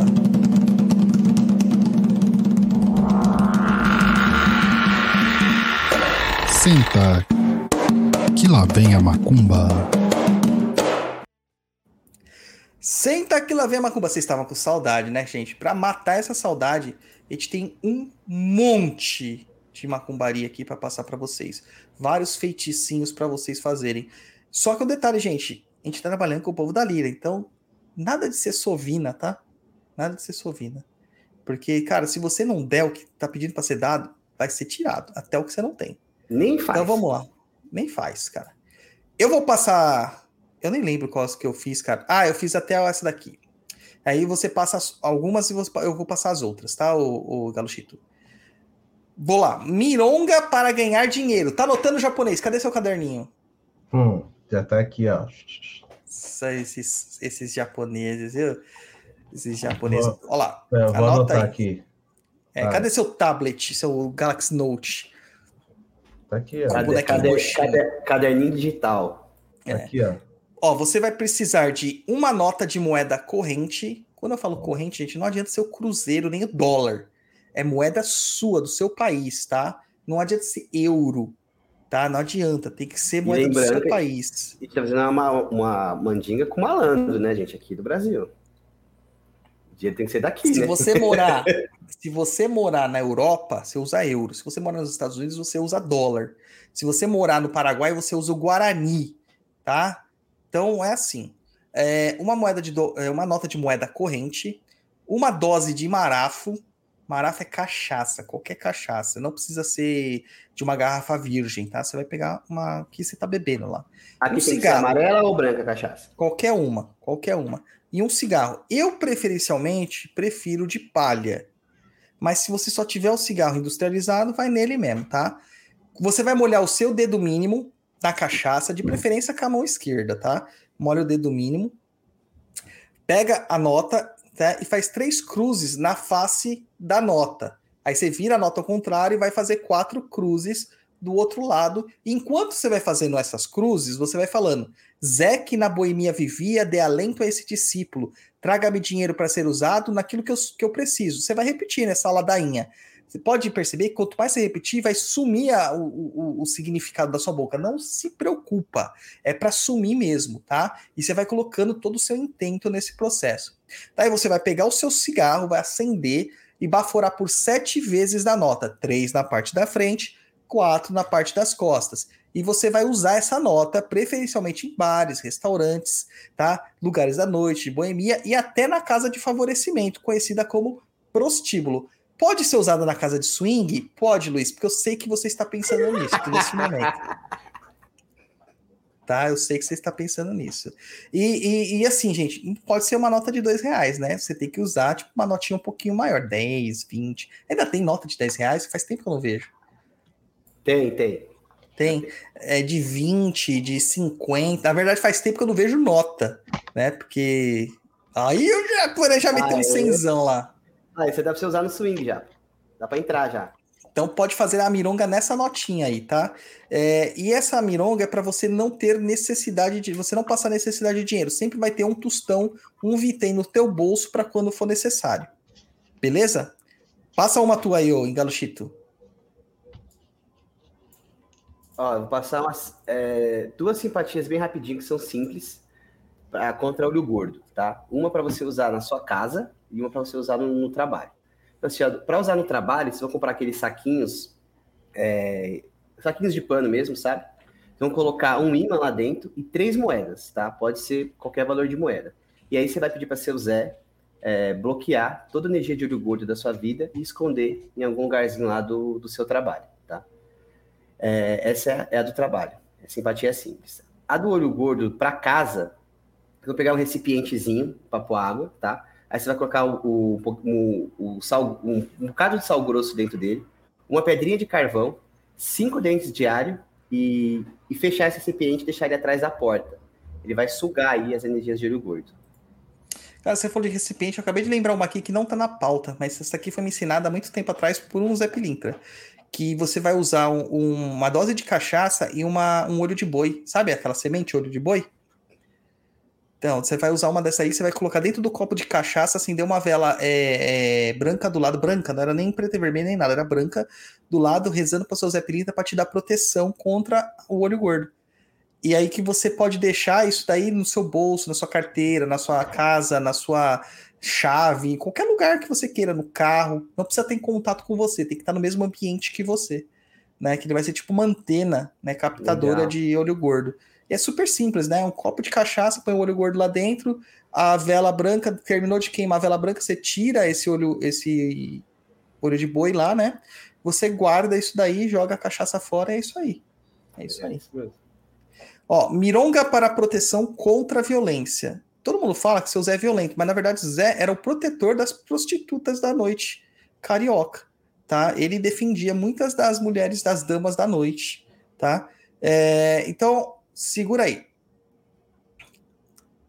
Eu falei olho gordo lá dentro? Não, é o olho de boi, gente. Põe o olho de boi. É, você vai precisar de uma lâmina de barbear, né? Essas giletes né, que você usa em navalha, tá? Um shot de marafo, um cigarro, um cigarro de palha, um pano branco e vermelho, tá? Ou pode ser, pode ser aqueles, pode ser quadriculado, branco e vermelho, pode ser é, listrado, né? Pode ser de uma cor de um lado, cor de outro, né? Uma fita vermelha e uma fita branca, uma, vela branca e vermelha, tá? Aí com muito cuidado, gente, muito cuidado, manipular essa lâmina, tá? Porque corta mesmo e corta muito. Você vai molhar ela dentro do marafo, tá? acender uma vela e deixa a lâmina lá dentro desse marafo por 12 horas. 12 horas. Tá? Retira. Ah, passou, deu 13. Ah, deu 20, não importa, tá? No mínimo 12 horas, tá? Então, pode pular e dormir, só que com vela é melhor ficar de olho. Você vai retirar com cuidado essa lâmina, secar com cuidado e guardar dentro desse pedaço de tecido branco e vermelho. Inclusive, você pode usar um branco por dentro e um vermelho por fora. Perdão. Ou vice-versa, tá? Vai amarrar com a linha, tá? Que, que a gente falou aqui, ou a fita, né? Fita vermelha. E vai baforar sete vezes o cigarro nesse patuá. E coloca ele na sua carteira. Cuidado de novo, tá? Pode pôr na sua bolsa, pode pôr no seu carro, pode pôr na sua gaveta. E assim, quando você estiver num lugar que você julga que é perigoso, ou você estiver na iminência de alguma situação de violência, você pega esse patuá, segura entre seus dedos, não aperta na mão, segura entre seus dedos e pede a proteção de seu Zé, na versão dele capoeirista mesmo, na, com a navalha na mão, entendeu? Para afastar qualquer tipo de violência que você tiver enfrentando na sua vida. Passa aí o próximo, o Encalochito. Ó, vou ensinar uma aqui. Se você tiver com problema, você já tá com a pessoa, já tá lá se relacionando com ela, mas tá com dificuldades, né? Então é, é um pouco mais complexa essa, mas é bom que dá para apimentar aí um pouquinho a relação, tá? Vamos usar de duas peças íntimas, né? Uma de cada pessoa do, do, do casal aí. Aí vai abrir as peças assim. Aí você vai colocar uma foto do casal em cima, dois ímãs e sete pimentas vermelhas dedo de moça. E uma porçãozinha pequena de, de alecrim. Aí vocês fazem um pacotinho assim, embrulha tudo e vão colocar isso dentro de um copo, de um, de um, de um vasilhinho, de um vasilhinho, um pote de vidro. Isso, um pote de vidro. E aí você vai colocar cachaça é, não, você vai completar com mel, tá? Esse pote até a tampa, e aí você fecha o mel. Aí do lado do pote você vai acender uma vela vermelha e colocar um copo de cachaça pro seu Zé, tá? É, depois que, que acabar a vela e tal, você vai entregar é, esse pote, com tudo que estava dentro dele mesmo, na frente aí de um cabaré. E vai pedir pro seu Zé apimentar mais a relação de vocês. Olha, vou Esse é, fazer um essa, hein? esse, é um é adoçamento aí bom, hein? Ah, Teve me resultado espera aí. bom já me espere. Me espere. Tá? Você não pulou da sorte no jogo? Eu vou deixar isso por último, Ah, tá pra deixar o certo. pessoal mais ansioso. Tá certo. Então vamos lá, ó. Esse era o preferido do meu pai, cara. Eu, meu pai não era da macumba, mas eu tenho quase certeza que ele tinha um Zé Pilintra. Chama rabo de galo para ser o Zé Pilintra, e não é a ave, tá? É a bebida, rabo de galo. E você sabe por que tem esse nome? Porque em inglês, mistura de bebida se chama cocktail. Cock. Tail, cock. Né? É galo, tail, rabo, né? E o brasileiro é muito criativo. palavra, né? Aí o que, que você vai fazer? Uma dose de cachaça, meia dose de sinar, meia dose de cinzano, cubos de gelo, uma vela vermelha e branca e dois dados de seis lados. Aqueles dados de jogatina normal, né? A gente fala de seis lados porque hoje em dia tem dados de todos os lados. Eu, como jogador de RPG, eu sempre preciso definir qual é o dado. Sempre dava o D20. Sempre, dá, sempre D20, né? Pra dar o acerto crítico.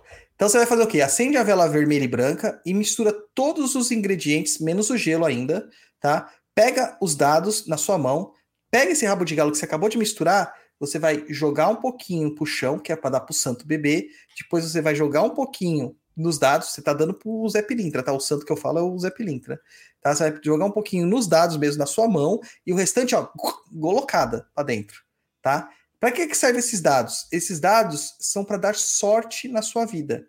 Tá? Você vai guardar num lugar que só você possa mexer. E de tempos em tempos, você vai lá e repete o processo do rabo de galo com a vela. Para estar sempre mantendo essa sorte novamente. E dá aquela talagada na marvada que nem fala o cara lá do TikTok. Entendeu? Vai lá no rabo de galo para dentro. Eu, como não bebo, nunca vou poder fazer essa, essa simpatia, né? Mas meu pai adorava o rabo de galo e isso aqui é, foi me passado por um Zé Pilintra também. Legal. Pode mandar, próxima. Ó, para quem tem comércio, isso aqui é bem legal também, ó. Em um potinho, um pote, vocês vão colocar é, sete moedas de um real, tá? Tem que ser de um real, porque a gente tá falando do comércio mesmo, né? A movimentação financeira vai ser ali. É, colocar três dados pequenos, pode ser esse aí de seis lados, que é o que o Douglas falou. E vai precisar de uma carta, aquela carta que é a carta coringa do baralho, sabe? O Joker lá. E nesse pote vocês vão completar ele até a tampa com conhaque, tá? E aí vocês guardam esse pote, né, em algum lugar do, do comércio e pede para seu Zé trazer movimento financeiro para o lugar, tá? Quando passar 15 dias, vocês vão esvaziar esse pote, todo o conhaque que tiver nele e as moedas, vocês vão jogar na porta do comércio, na rua. Pode dispensar as moedas e o conhaque ali. Aí vocês vão e completam novamente esse pote com conhaque, tá? A carta e, a- e os dados continuam dentro do pote.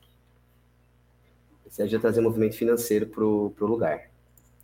E agora, anotem o que é para vocês ganharem o Brajá que eu tô usando aqui, ó. Já vai comer o axé, hein? Vai É. usar o Brajá que, que eu tô usando aqui, que é feito pela Casa das Marias, hein? Então vai Ó, lá, é- vai lá. Essa é facinha, gente. Vocês vão precisar de um copinho de cachaça pequeno, uma carta de baralho, só que aí tem que ser a sete de ouros, tá? Que é justamente a carta do dinheiro aí. Aí você vai colocar esse, a carta, né, com o valor para cima e o copinho de cachaça acima da carta. Aí do lado você vai acender uma vela pro seu Zé, uma vela vermelha, tá? E pedir para ele trazer sorte para você no jogo.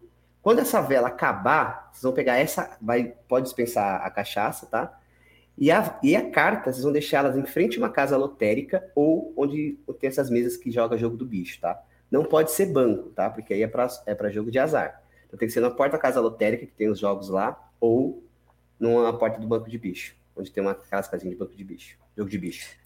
Hoje eu fiz uma um quiz, né, sobre pesquisa presidencial para saber quem que era o presidente que mais se alinhava ao meu pensamento, né? E a única coisa que do cara que eu vou votar, que eu pensava, que eu, que eu acredito que eu vou votar, que tem lá, que não que não compactua com isso, né? É a liberação dos jogos de azar, cara. Eu acho Aí. que seria muito legal ter cassino no Brasil de novo. Eu Né? Gera emprego, né? Gera emprego. É, se quiser colocar porta que do cassino, se vocês acharem, pode pôr também, viu, gente? É que é mais difícil É, achar do agora. né? bingo, do bingo. É, do bingo. ai, ai, maravilha. Mas existe ainda, viu? Vários clandestinos, existe. Tá, então anotaram, É, gente? Quer ganhar essa guia aqui, esse brajá, né? Não essa guia, não. Esse brajá maravilhoso que eu tô usando aqui. Vai lá, faz o pix aí pra gente, tá? E domingo a gente vai sortear e vai postar o vídeo lá no, no Instagram do Papo na Encruza. E, gente, me desculpa eu perdi um pouquinho a concentração aqui por causa das críticas que eu estava recebendo aqui, sabe? Porque, sabe, fora de hora, tom agressivo, sabe? Fora de situação e, sabe, abala a nossa mente. É, já é tão difícil fazer macumba nesse país, ainda tem que aguentar isso. Japonês, vamos para as perguntas? Bora, quais você quer primeiro? As da pauta, vai nas da pauta. Então vamos lá. Primeira pergunta do Rafael Ito. Acho que é isso. Rafael Ito. É, filho de Zé, tem alguma bebida que não se deve tomar? E aí, Água. Rua? É, Não tem nenhuma Não, eu- assim. cara, eu acho que não tem proibição. É que alguns filhos de Zé Pilintra manifestam supostamente o alcoolismo, né? Mas Mas, é não é o Zé né? Pilintra que tá causando isso, gente. É porque o cara já é alcoólatra, entendeu? Ele já tem o- a questão do alcoolismo dentro da, do gen- da genética dele. Então aí ele vai ter que parar de tomar todas as bebidas. Todas as É, bebidas. lembrando, lembrando que põe tudo pra fora, né? Então, se você é alcoólatra, tá perto do seu Zé. É, não tem jeito. Vai a próxima, japonês. Próximo, próxima da Castro Maria. É, se os Você sabe, você sabe que se você clicar no Instagram da pessoa, acho que aparece o nome dela, né? É, Maria também- Paula. Ah, é Maria Paula. Instagram. Mas enfim, se, é- se são Exus e Pombagiras, por que eles também costumam vir na linha de direita, junto com baianos, por exemplo? E são bem aceitos para trabalhar ali junto. Mas caso venha um tiriri, exemplo, já são considerados que a gira está pesada e precisando de forças mais densas. A gente meio que falou já no programa, né? É, Já e, essa falou. parte, e essa parte ficar pesada é relativo, porque caboclo, gente, é mais pesado que Exu. Tem caboclo. Ah, a pior incorporação de. A incorporação mais difícil que tem é a de caboclo. Ah, A de caboclo. Só que assim, gente. Cara, é por causa dessa flexibilidade do seu Zé. Mas eu mesmo já trabalhei de Exu Tiriri no meio da gira de direita de boa. De boa. O homem é pesado? É, né? Mas. Trabalhei. Mas aí é, o- é pro médio, né? Não é pro, pra gira, né? É, tem nada a ver.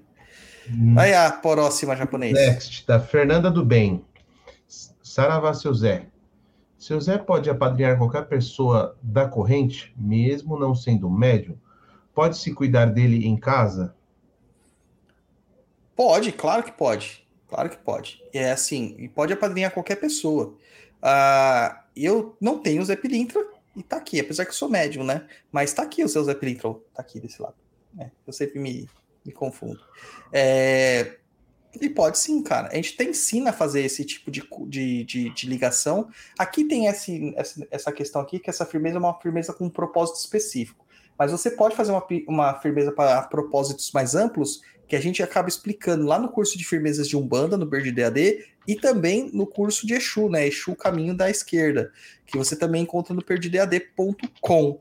Ah, então qualquer um dos, dos dois cursos que você fizer vai te mostrar certinho como que você vai fazer esse tipo de firmeza. Mas de boa, pode sim. Inclusive eu até recomendo. Tá? Até recomendo. Próxima pergunta do O Félix Oficial.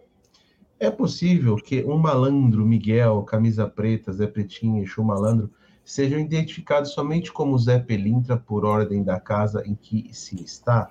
Exemplo, mesmo que ele se apresente com um dos nomes que citei acima, ele ser obrigado a se apresentar somente como Zé Pelintra? Você tem uma experiência parecida, né, Lu- Luan? Assim, respondendo a pergunta, sim, pode. E no meu caso, eu trabalhei muito tempo com o seu Zé, colocando ele como Zé Pretinho, porque na casa já tinha um Zé Pilintra que era do, da dirigente, né? Então era uma casa muito pequena e tal, as pessoas não aceitavam ter outro Zé Pilintra ali. Então, pelo próprio seu Zé, ele falou: vou aqui, eu vou chamar Zé Pretinho para poder trabalhar em paz. Então, tem essa questão. E tem casas que não aceitam outros tipos de malandro, para eles todos os tipos de malandro é Zé Pilintra. Cara, isso é limitação da casa? É, mas é a teologia da casa. O mínimo que a gente tem que fazer é respeitar. E tem o médio também, que às vezes não sabe o nome do guia, né? E usa Zé Pilintra. Exatamente, mas tem que respeitar, tá? Então qualquer um que vai usar chapéu, vai andar de um jeito meio malandrão assim, o cara fala, ah, é Zé Pilintra. Às vezes não é. Às vezes não é. Certo? Manda Às a próxima, até- japonês. Às vezes pode ser até umas sete facadas, né? Pode. Pode. Manda a próxima, japonês. Lonos 13. Qual sua visão da pessoa que põe Zé Pilintra barra malandro dentro de casa afirmando que não são Exus? Ué, pode pôr até Exu dentro de casa. A gente já falou sobre isso no programa, né? A gente já falou sobre isso no programa. Então você pode pôr até Exu dentro de casa, tem essa não. Mas se na sua estrutura lá da religião você tem que. É proibido colocar dentro de casa, não ponha. Tá? Não ponha. Você tem que respeitar a teologia em qual você está inserido. Siga sempre seu dirigente, gente. É sempre o seu dirigente. Mesmo que às vezes seu dirigente fale uma coisa besta, mas lembre-se, você tá no terreiro dele, ele manda. Ele manda, você simplesmente obedece. Tá? Simplesmente obedece. É, próxima, Japa. Próxima do Eulálio Cruz. Fala um pouquinho do Zé Malandro do Morro. Linha, campo de atuação e características. Não conheço. Você conhece, Juan?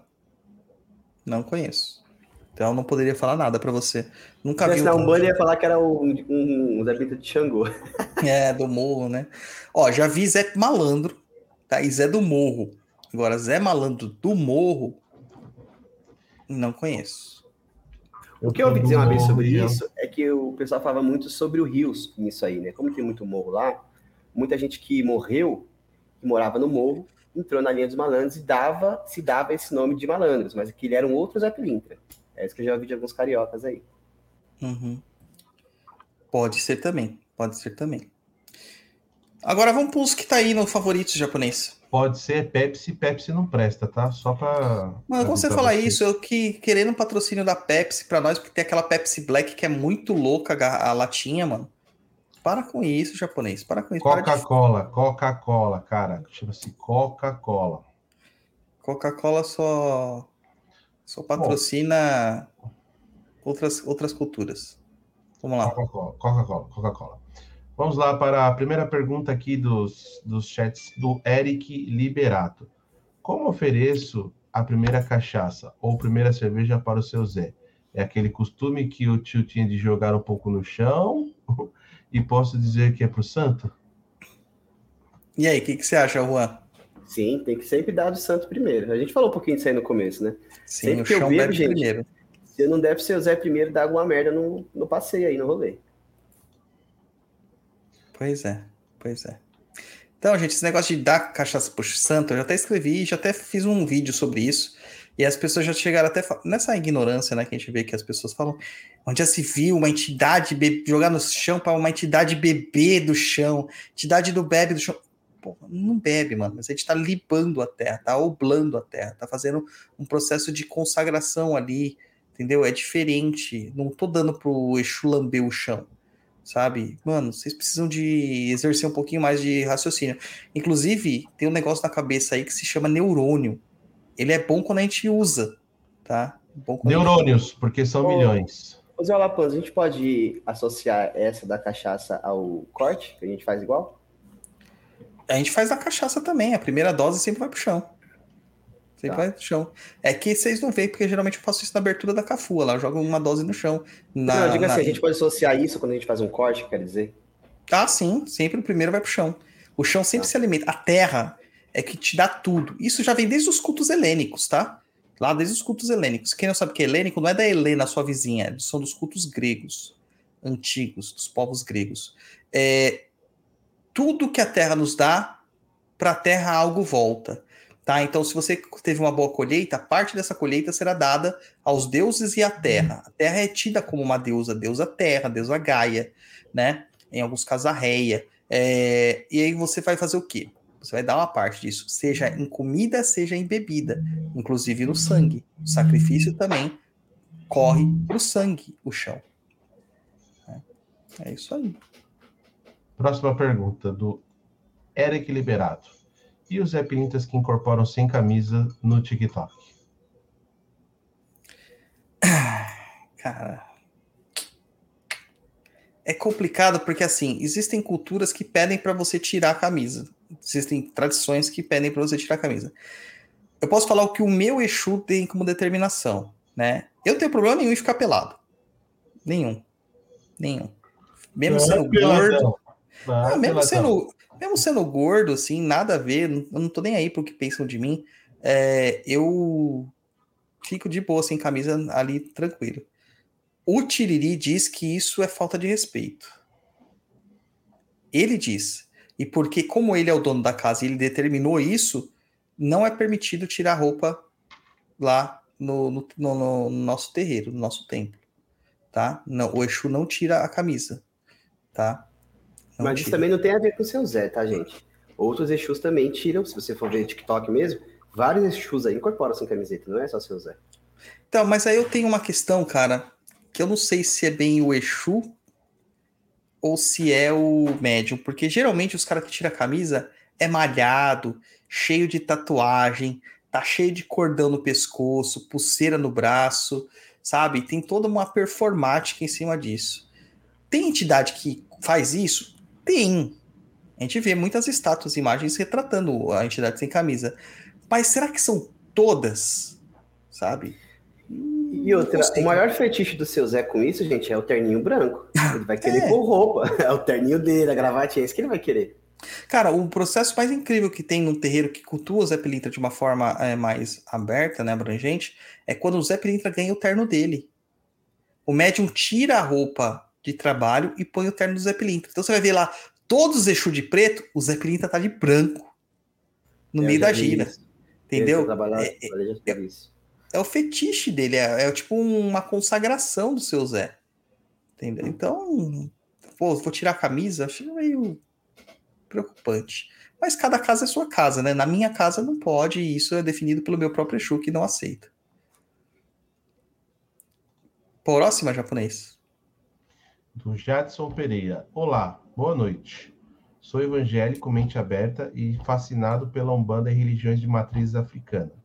Já ouvi falar de algum já ouvi falar de algum adepto que seu Zé é advogado dos pobres, mas nunca questionei o porquê.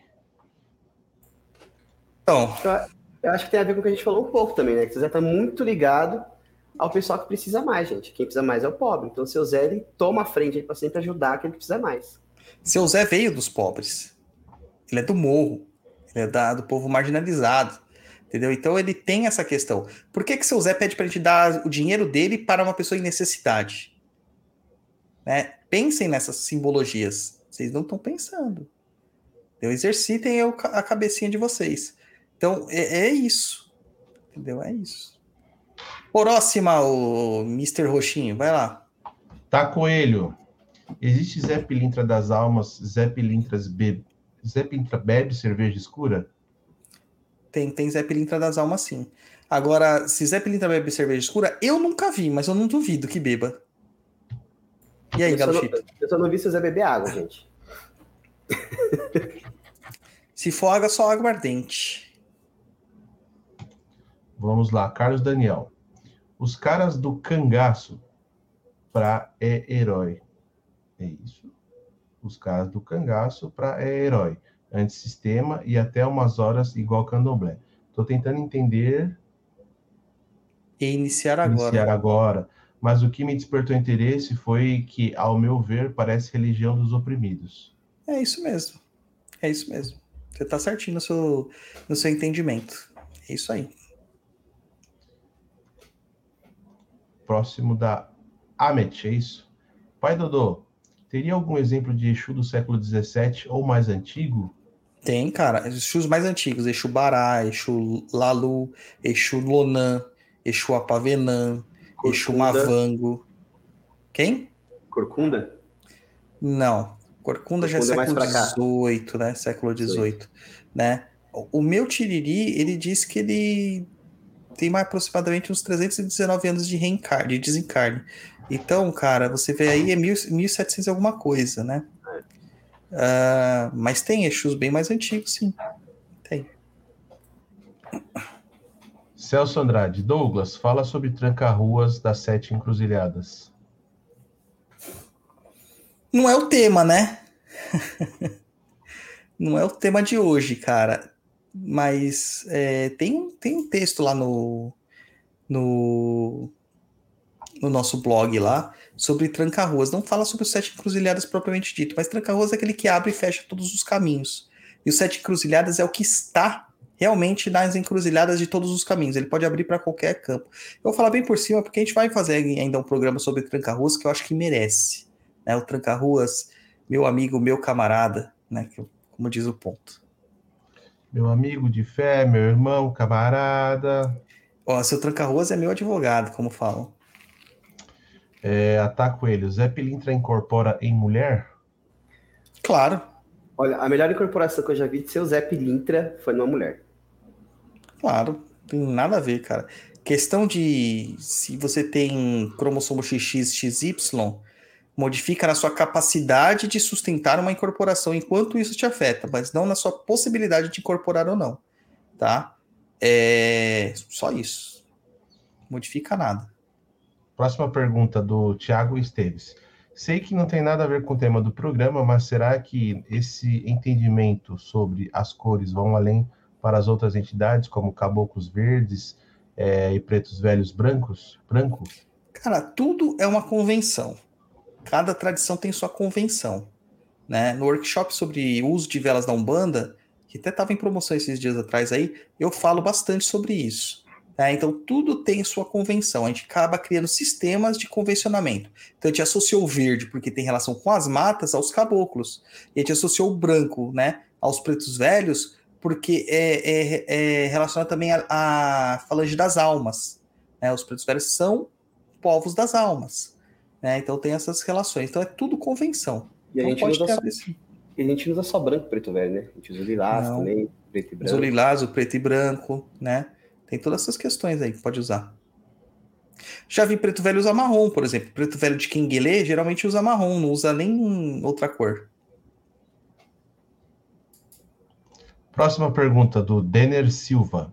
Maria Navalha, pombagira ou malandra? As duas coisas. Malandro é Exu. E Pombagira é Exu. Pombagira é Exu. Exu mulher, mas é Exu. É isso. O David Bucheb, da Casa Fraterna Pai João das Almas. Boa noite a todos.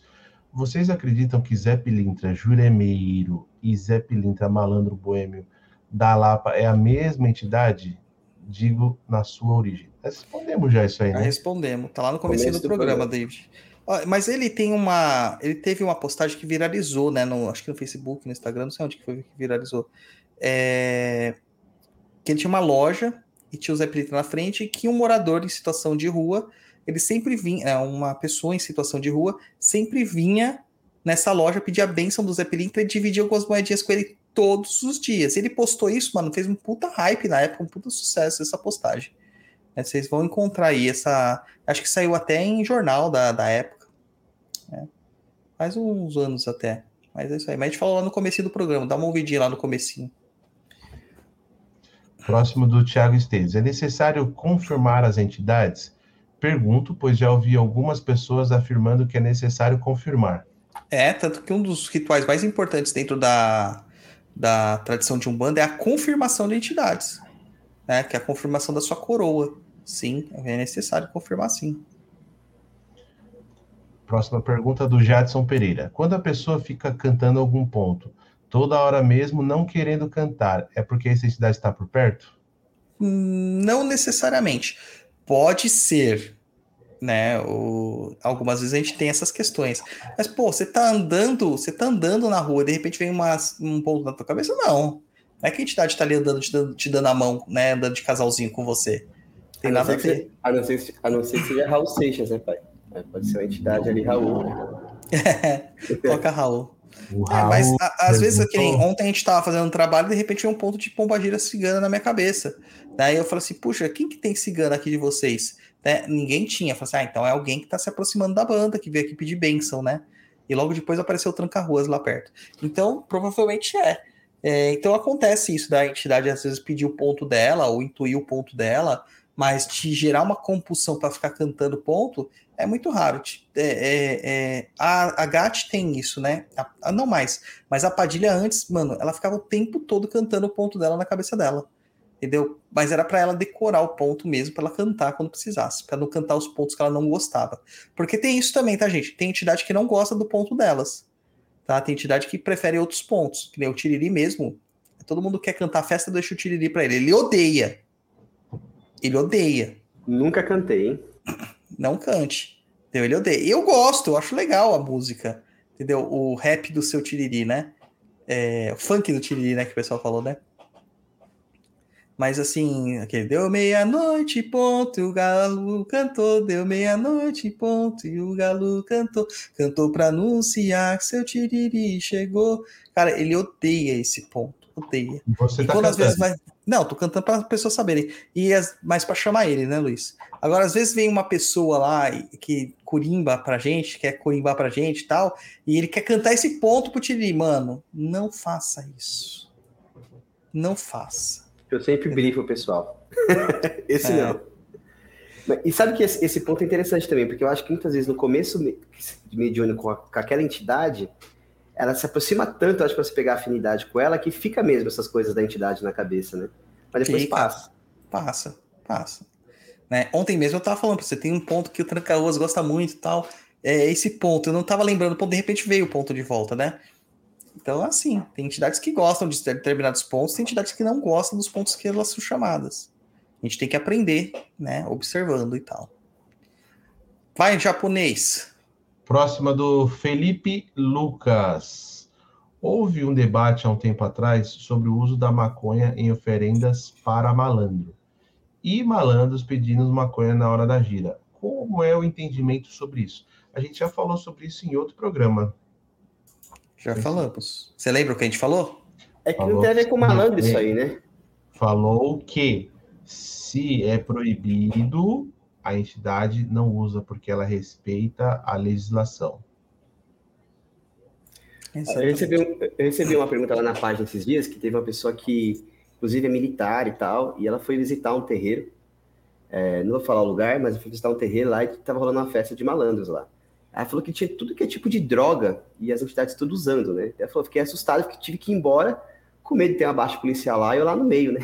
Sim. Aí falei, ainda, falei, ainda bem que você foi embora, cara, porque isso aí é entidade, não. Não, cara, a entidade não vai fazer isso. Não vai. Então não vai.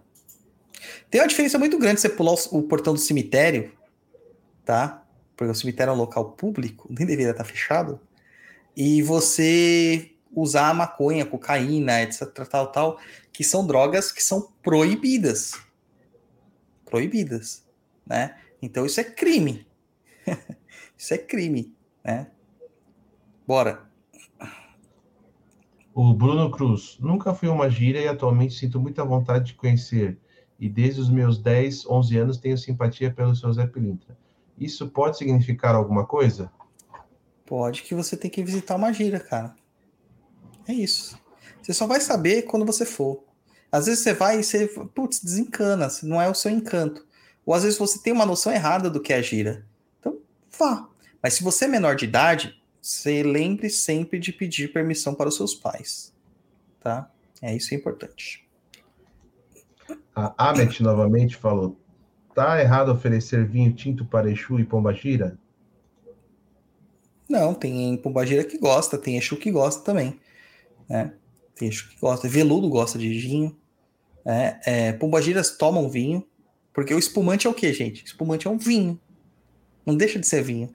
Todo espumante é um vinho frisado, né? Um vinho gaseificado. Então, é vinho de qualquer jeito. Até alguns Tá pretos velhos tomam vinho, né? Tomam. Vinho tinto, caboclo toma. Vinho moscatel. Entendeu? Vinho faz parte. O que vocês têm que entender é uma coisa. Hoje você vai na torneira da sua casa e sai uma água tratada. Que você vai tomar com a garantia de que não vai te dar uma diarreia.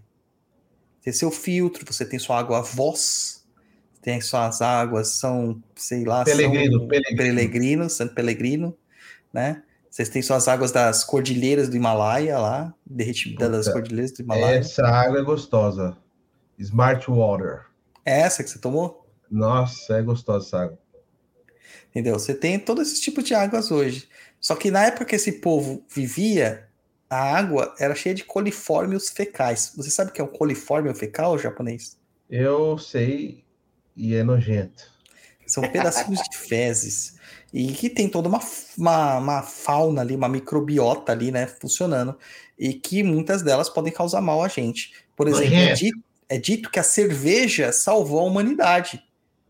É dito que o vinho salvou a humanidade. É dito que o hidromel salvou a humanidade. Por quê? Quando você fermenta, quando você faz um processo alcoólico, você mata esses micro-organismos. Então você consegue se, é, de certa forma, se hidratar Protegeu. sem ter uma diarreia que vai te matar. Hoje nós temos uma penicilina, nós temos antibióticos que combatem certos tipos de infecções bacterianas. Antigamente, filho, não tinha. Isso quando eu falo antigamente é antes da Segunda Guerra, da Primeira Guerra Mundial. 1920, não, 1910 não existia esse tipo de remédio. Se você pegava uma infecção bacteriana, cara, com certeza você ia morrer. Entendeu? Então, falta um pouquinho, sabe do que para as pessoas? Conhecimento. Parar de olhar o mundo com os olhos de hoje. E isso é o que é importante no estudo da, de uma, uma religião de ancestralidade né? Parar de falar assim, eu sei tudo, eu sou melhor que meus antepassados. Cara, os caras viviam a guerra, viviam doença, viviam moléstia. Você já parou para pensar como que a humanidade sobreviveu à, à gripe espanhola, à peste negra?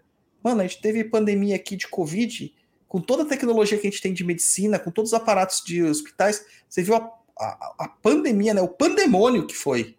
Imagina sem nada disso. Se tivesse o Covid lá atrás, tinha zerado o mundo.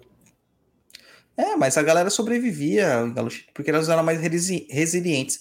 Não é essa coisinha leite com pera que a gente tem hoje, entendeu? E outra, levando que né, as teorias conspiratórias de onde originou, até chegar em outro lugar, iria demorar, né? Porque não existia avião para levar e trazer. É, é vinha por navio, né? Vinha por navio, seria uma coisa muito mais demorada. É, então, então cara, é, eu acho que assim, essa é uma crítica que eu faço para todo o sistema educacional brasileiro. E claro que você está ouvindo o Papo da Inclusa, você é diferenciado. Você é diferenciado. Parabéns. Mesmo que você ouça a gente para nos odiar, tá? Mas use aquilo que Deus te deu, que é o seu cérebro. Aquilo que te difere de todos os outros animais. Não aceite qualquer resposta pronta. Não fique acreditando em TikTokers, Instagramers, tá? pesquise, procure, crie discernimento. Isso é importante para vocês. Próxima, japonês. Fabiano Fernandes. Se todo malandro é Exu, Maria Navalha seria Pombagira? Fabiano, amanhã tem gira de Porto Velho. Você, por favor, passe no RH e pegue suas coisas e vá embora, mano. Eu não acredito que você fez essa pergunta para mim. certeza que você ia falar isso. Não tô acreditando, mano. Ao vivo ainda, hein? Não tô acreditando no negócio desse. Acabou com a minha você. moral. Acabou com a minha moral de pai de santo. Deu ruim, deu ruim. Ai, meu Deus. Ai, ai. Vai, próximo aí, japonês. O 989671. Pô, tá dando o telefone do cara? É, é o, é o nick dele, tá aqui, ó. 989671135. Tá certo fazer o quê? Eu vim me aproximar do seu Zé, o quê? Eu vim me aproximar do seu Zé de 2020 para cá. Antes eu não tinha tanta afinidade. É normal isso? Agora é difícil você se afastar, né? É. é. É difícil se afastar. É normal, às vezes a gente não conhece, cara. Não conhece, né? Então, é, a gente não sabe a estrutura. Aí, uma vez que você, você provou do negócio, cara, aquela energia boa, é difícil você querer ir para trás. Até a primeira vez que eu incorporei, cara, eu nunca nem imaginava incorporar. Quando eu incorporei, eu falei, eu quero isso pra sempre. Hoje eu já não quero mais. Cansei já. Já cansei. Vai, vai, vai. Próxima pergunta. Tô fazendo uma cachaça de caju muito boa. Será que o Tiriri iria gostar? Aí só tem um jeito de saber. Tem que levar uma garrafa para ele. Lá no CDJ. É. Na cova hum. de Tiriri. Que é só Bruno, onde ele aparece. O Bruno Cruz. Seu Zé pode falar com pessoas não iniciadas? Já respondemos, pode. Pode.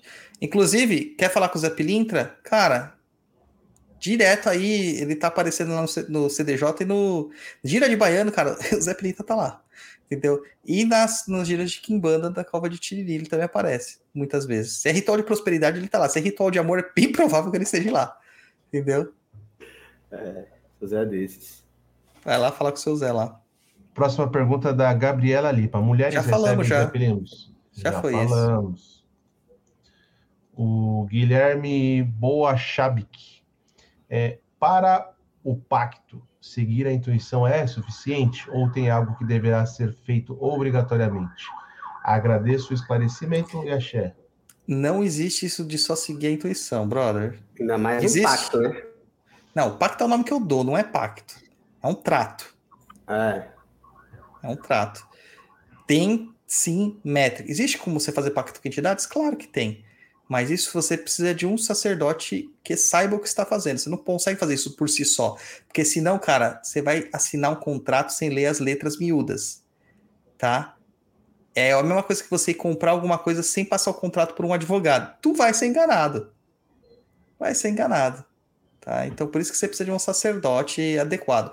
Nós ensinamos a fazer um trato, eu chamo de pacto, mas é uma brincadeira. É um trato com o seu Zé.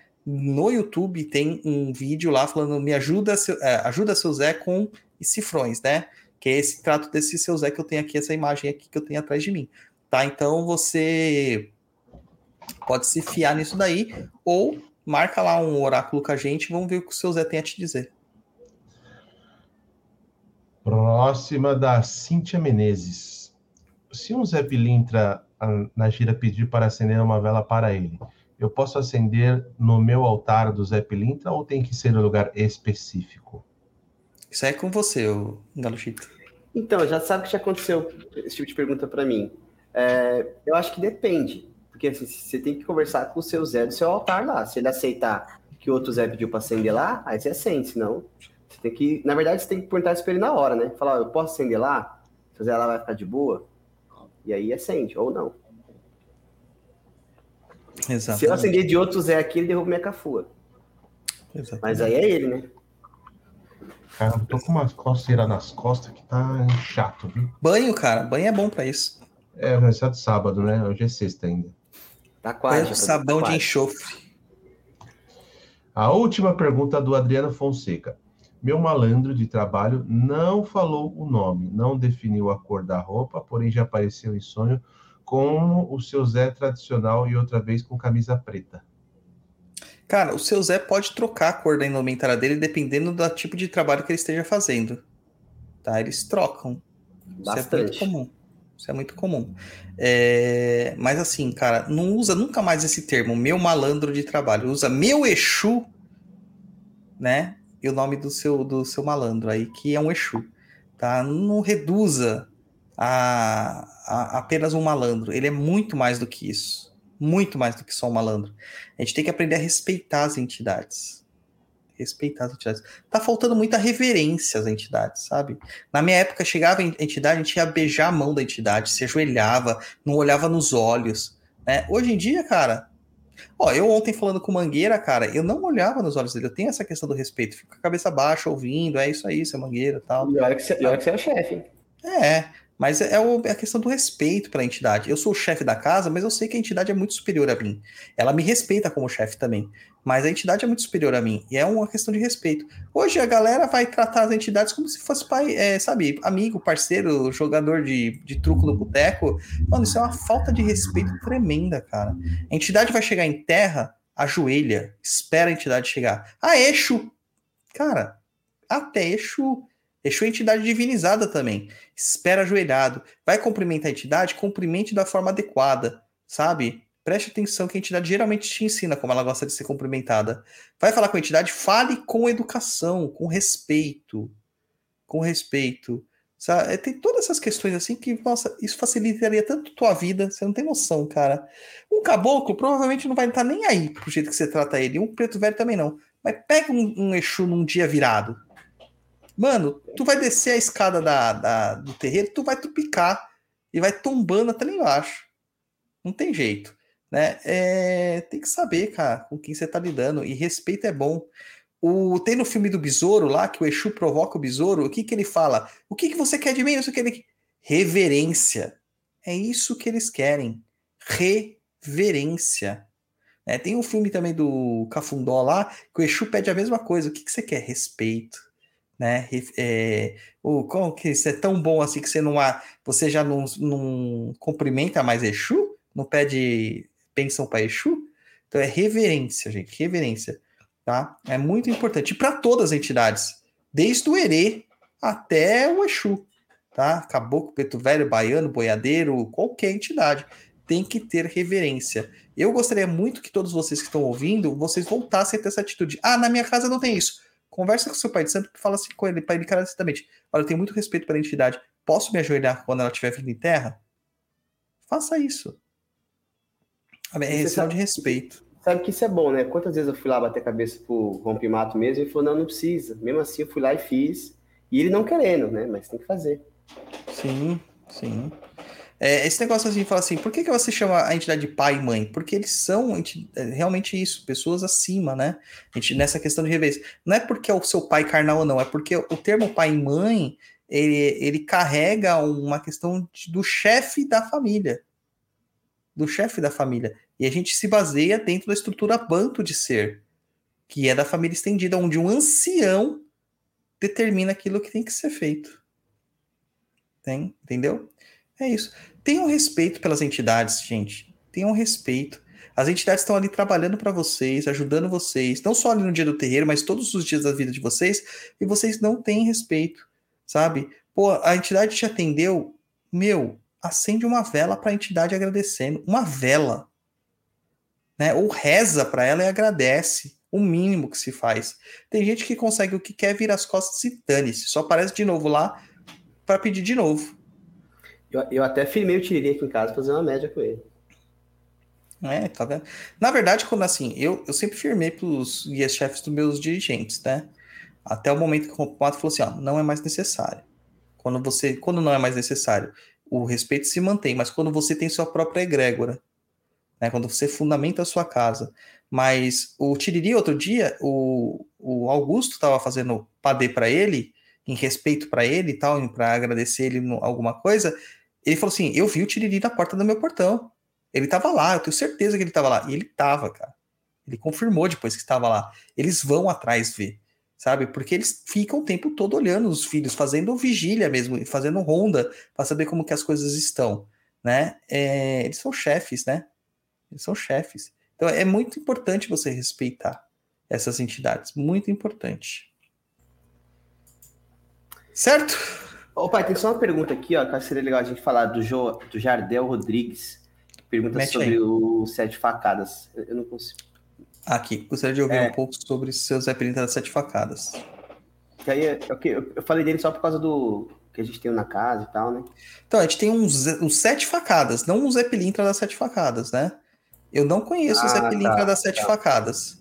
O Sete Facadas é um cara de lira, é um cara que é, do povo do malandro, mas também é do povo dos assassinos, né? Então tem toda essa questão, toda essa questão aí. É uma entidade também de reino das trevas, né? Então é, é realmente um assassino, gente. Por isso das sete facadas. Né? Então, assim, eu não conheço o Zé Pilintra das sete facadas. Talvez por isso que você não encontra informações em lugar nenhum. Você tem que verificar com essa entidade se ele realmente é o Zé Pilintra das sete facadas ou se ele é um, só um sete facadas que se apresenta como malandro e por uma questão de, de nomenclatura, como o Félix falou aqui numa pergunta, né? É, vocês acabam chamando todo malandro de Zé Pilintra. Tem que ver essa questão também. Porque assim, ó, eu vou dizer uma verdade para vocês: tem muita entidade com o nome errado trabalhando. Muita. Ah, a entidade não liga para isso. Talvez não ligue. Mas quando você sabe o nome, é importante. Outro dia me falou assim: ah, mas é uma coisa tão simples, só saber o nome da entidade, por que, que a entidade não revela? Né? É, claro que eu estou sendo jocoso, né? Não foi dessa forma, foi, um entendi, foi uma pergunta muito é, inocente da pessoa. É, Cara, é o seguinte: o nome é o poder da entidade. Tem aquela máxima que quando você sabe o nome, você tem domínio sobre algo. Ah, mas é um nome simbólico, nem é o nome verdadeiro dela. Mas, cara, é o nome que identifica a forma de trabalho dela. Então tem um respeito por esse nome, tem uma questão. E tem muita entidade que trabalha com o nome errado. E é quando a gente descobre, mano, causa um caos na cabeça da pessoa. Foi meu caso com o Lorde da Morte, lembra? Que Sim. eu ele como caveira. achava que era um caveira, né? É. Achava que era um caveira. Então, assim, tem que ter um puta de um, de um, de um entendimento sobre isso. Ah, A gente teve outro caso lá que também uma médium que trabalhava com o Exu da Morte, achava que era o Exu da Morte, ele na verdade era um Lorde da Morte. Entendeu? Tive gente que foi falar que ah, trabalha com tranca-ruas. Não tem tranca-ruas, trabalha com Maria Padilha. Não tem Maria Padilha. É outra entidade que tá ali. Entendeu? Mas tá usando esse nome porque, ah, porque aceitou. Porque senão a pessoa ia falar, um nome muito estranho, a pessoa não ia permitir que ela trabalhasse. Pessoa se aparece um Exu mal olhado, um Exu assassino, né? Um Exu matança. Você não permite esses caras trabalhar porque você tem todo o preconceito. E, e por isso que é importante ter essa desconstrução do preconceito sobre essas entidades, entender a função delas, a real função delas. Parar de achar que é tudo anjo da guarda já ajuda. Ajuda muito, né? É isso aí. É isso aí. Zerou japonês. Zerou, acabou. Acabou as perguntas. Então é isso aí. O Juan Galuchito seu Zé. Várias alcunhas para você mesmo. Muito obrigado aí pela sua presença aqui. É, deixa aí os seus recados finais, falando de que a galera se encontra, te encontra, qual que são os seus trabalhos e afins. Eu agradeço bastante a participação, sempre uma honra para mim participar aqui do Papo Nem Cruz. Conheci aí o Luiz, o Douglas, tudo aqui através do papo, né? Até que cheguei na casa também. Então é sempre uma, sempre uma honra para mim. Para me encontrar é só procurar lá no Instagram, né? Arroba Saravasso Zé Pilintra. Tá no TikTok também como arroba Saravasso Zé Pilintra. E não tem dancinha, tá? Eu tenho que trazer um conteúdo um pouco mais sério aí de, sobre o seu Zé, por isso que não engaja. e também tem a página do Covil do Mangueira, que é onde eu falo um pouquinho mais sobre Kimbanda, onde eu tenho aprendido bastante aí com os ancestrais também, com os, com os chefes. Tá bom? É isso. Agradeço Isso a todos. Muito obrigado. Japonês, dá seu tchau. Puta, estão me ligando essa hora, você acredita, bicho? Ah, mano. É o swing. 12 para meia, 12 pra meia-noite é a hora do swing. É o pessoal do swing que passa na porta dele. Não, o pessoal tá falando, já acabou, já, vamos lá, vamos, vamos, vamos. É, vamos lá, pessoal. Obrigado aí todo mundo que acompanhou a gente ao vivo, mandou as perguntas. Obrigado, Igaluchito, mais uma vez aí pela sua presença. É, quem não ouviu no começo, tá aí ó, na tela, manda um pix para pix@perdido.co e na descrição escreve seu WhatsApp lá para concorrer ao Brajá que o Douglas está usando. Mostra aí, Douglas, o Brajá pro pessoal. Põe você, põe você na tela aí, mostra aí o, o Deixa eu, aumentar, deixa eu me aumentar aqui, fazer vocês suarem Aí. agora. Olha Aí, só, ó. coisa linda. Brajá. Todo mundo que mandou o Pix aí vai estar concorrendo a esse Brajá, que o sorteio vai ser domingo. E o Pai Dodô vai colocar lá no Instagram. Ok? É, gente, a gente já falou do Pix porque o que acontece, né? Se você morar fora do Brasil, eu não vou mandar esse brachá pra você, né? É. Não tem como. Tem, tem que morar no, no, no Brasil, né, gente? É, basicamente é isso. Obrigado aos nossos apoiadores e até o próximo programa, né? É isso aí. Programa de número 134. Isso aí, isso aí, isso aí. Gente, muito obrigado aí. Lembre-se sempre lá do Perdido.clube, nosso clube de assinaturas agora com conteúdo. Mês que vem tem conteúdo exclusivo lá, inclusive sobre malandros, tá? Então já vai lá garantir. É, agradeço muito a audiência de todos vocês e lembre-se, respeite a ancestralidade, respeite os mais velhos, respeite quem está trabalhando na macumba, tentando fazer com que a macumba resista, tá? Pare de ofender quem pratica macumba por qualquer tipo de coisa que tu colocou na tua cabeça que não tem nada a ver com a realidade das coisas. Apure os fatos, vá numa gira da pessoa, veja como é aquele trabalho. Para, só para, tá? E tá ficando feio para vocês. Então, muito obrigado aí. Saravá, Saravá seu Zé Pilintra. Salve a malandragem.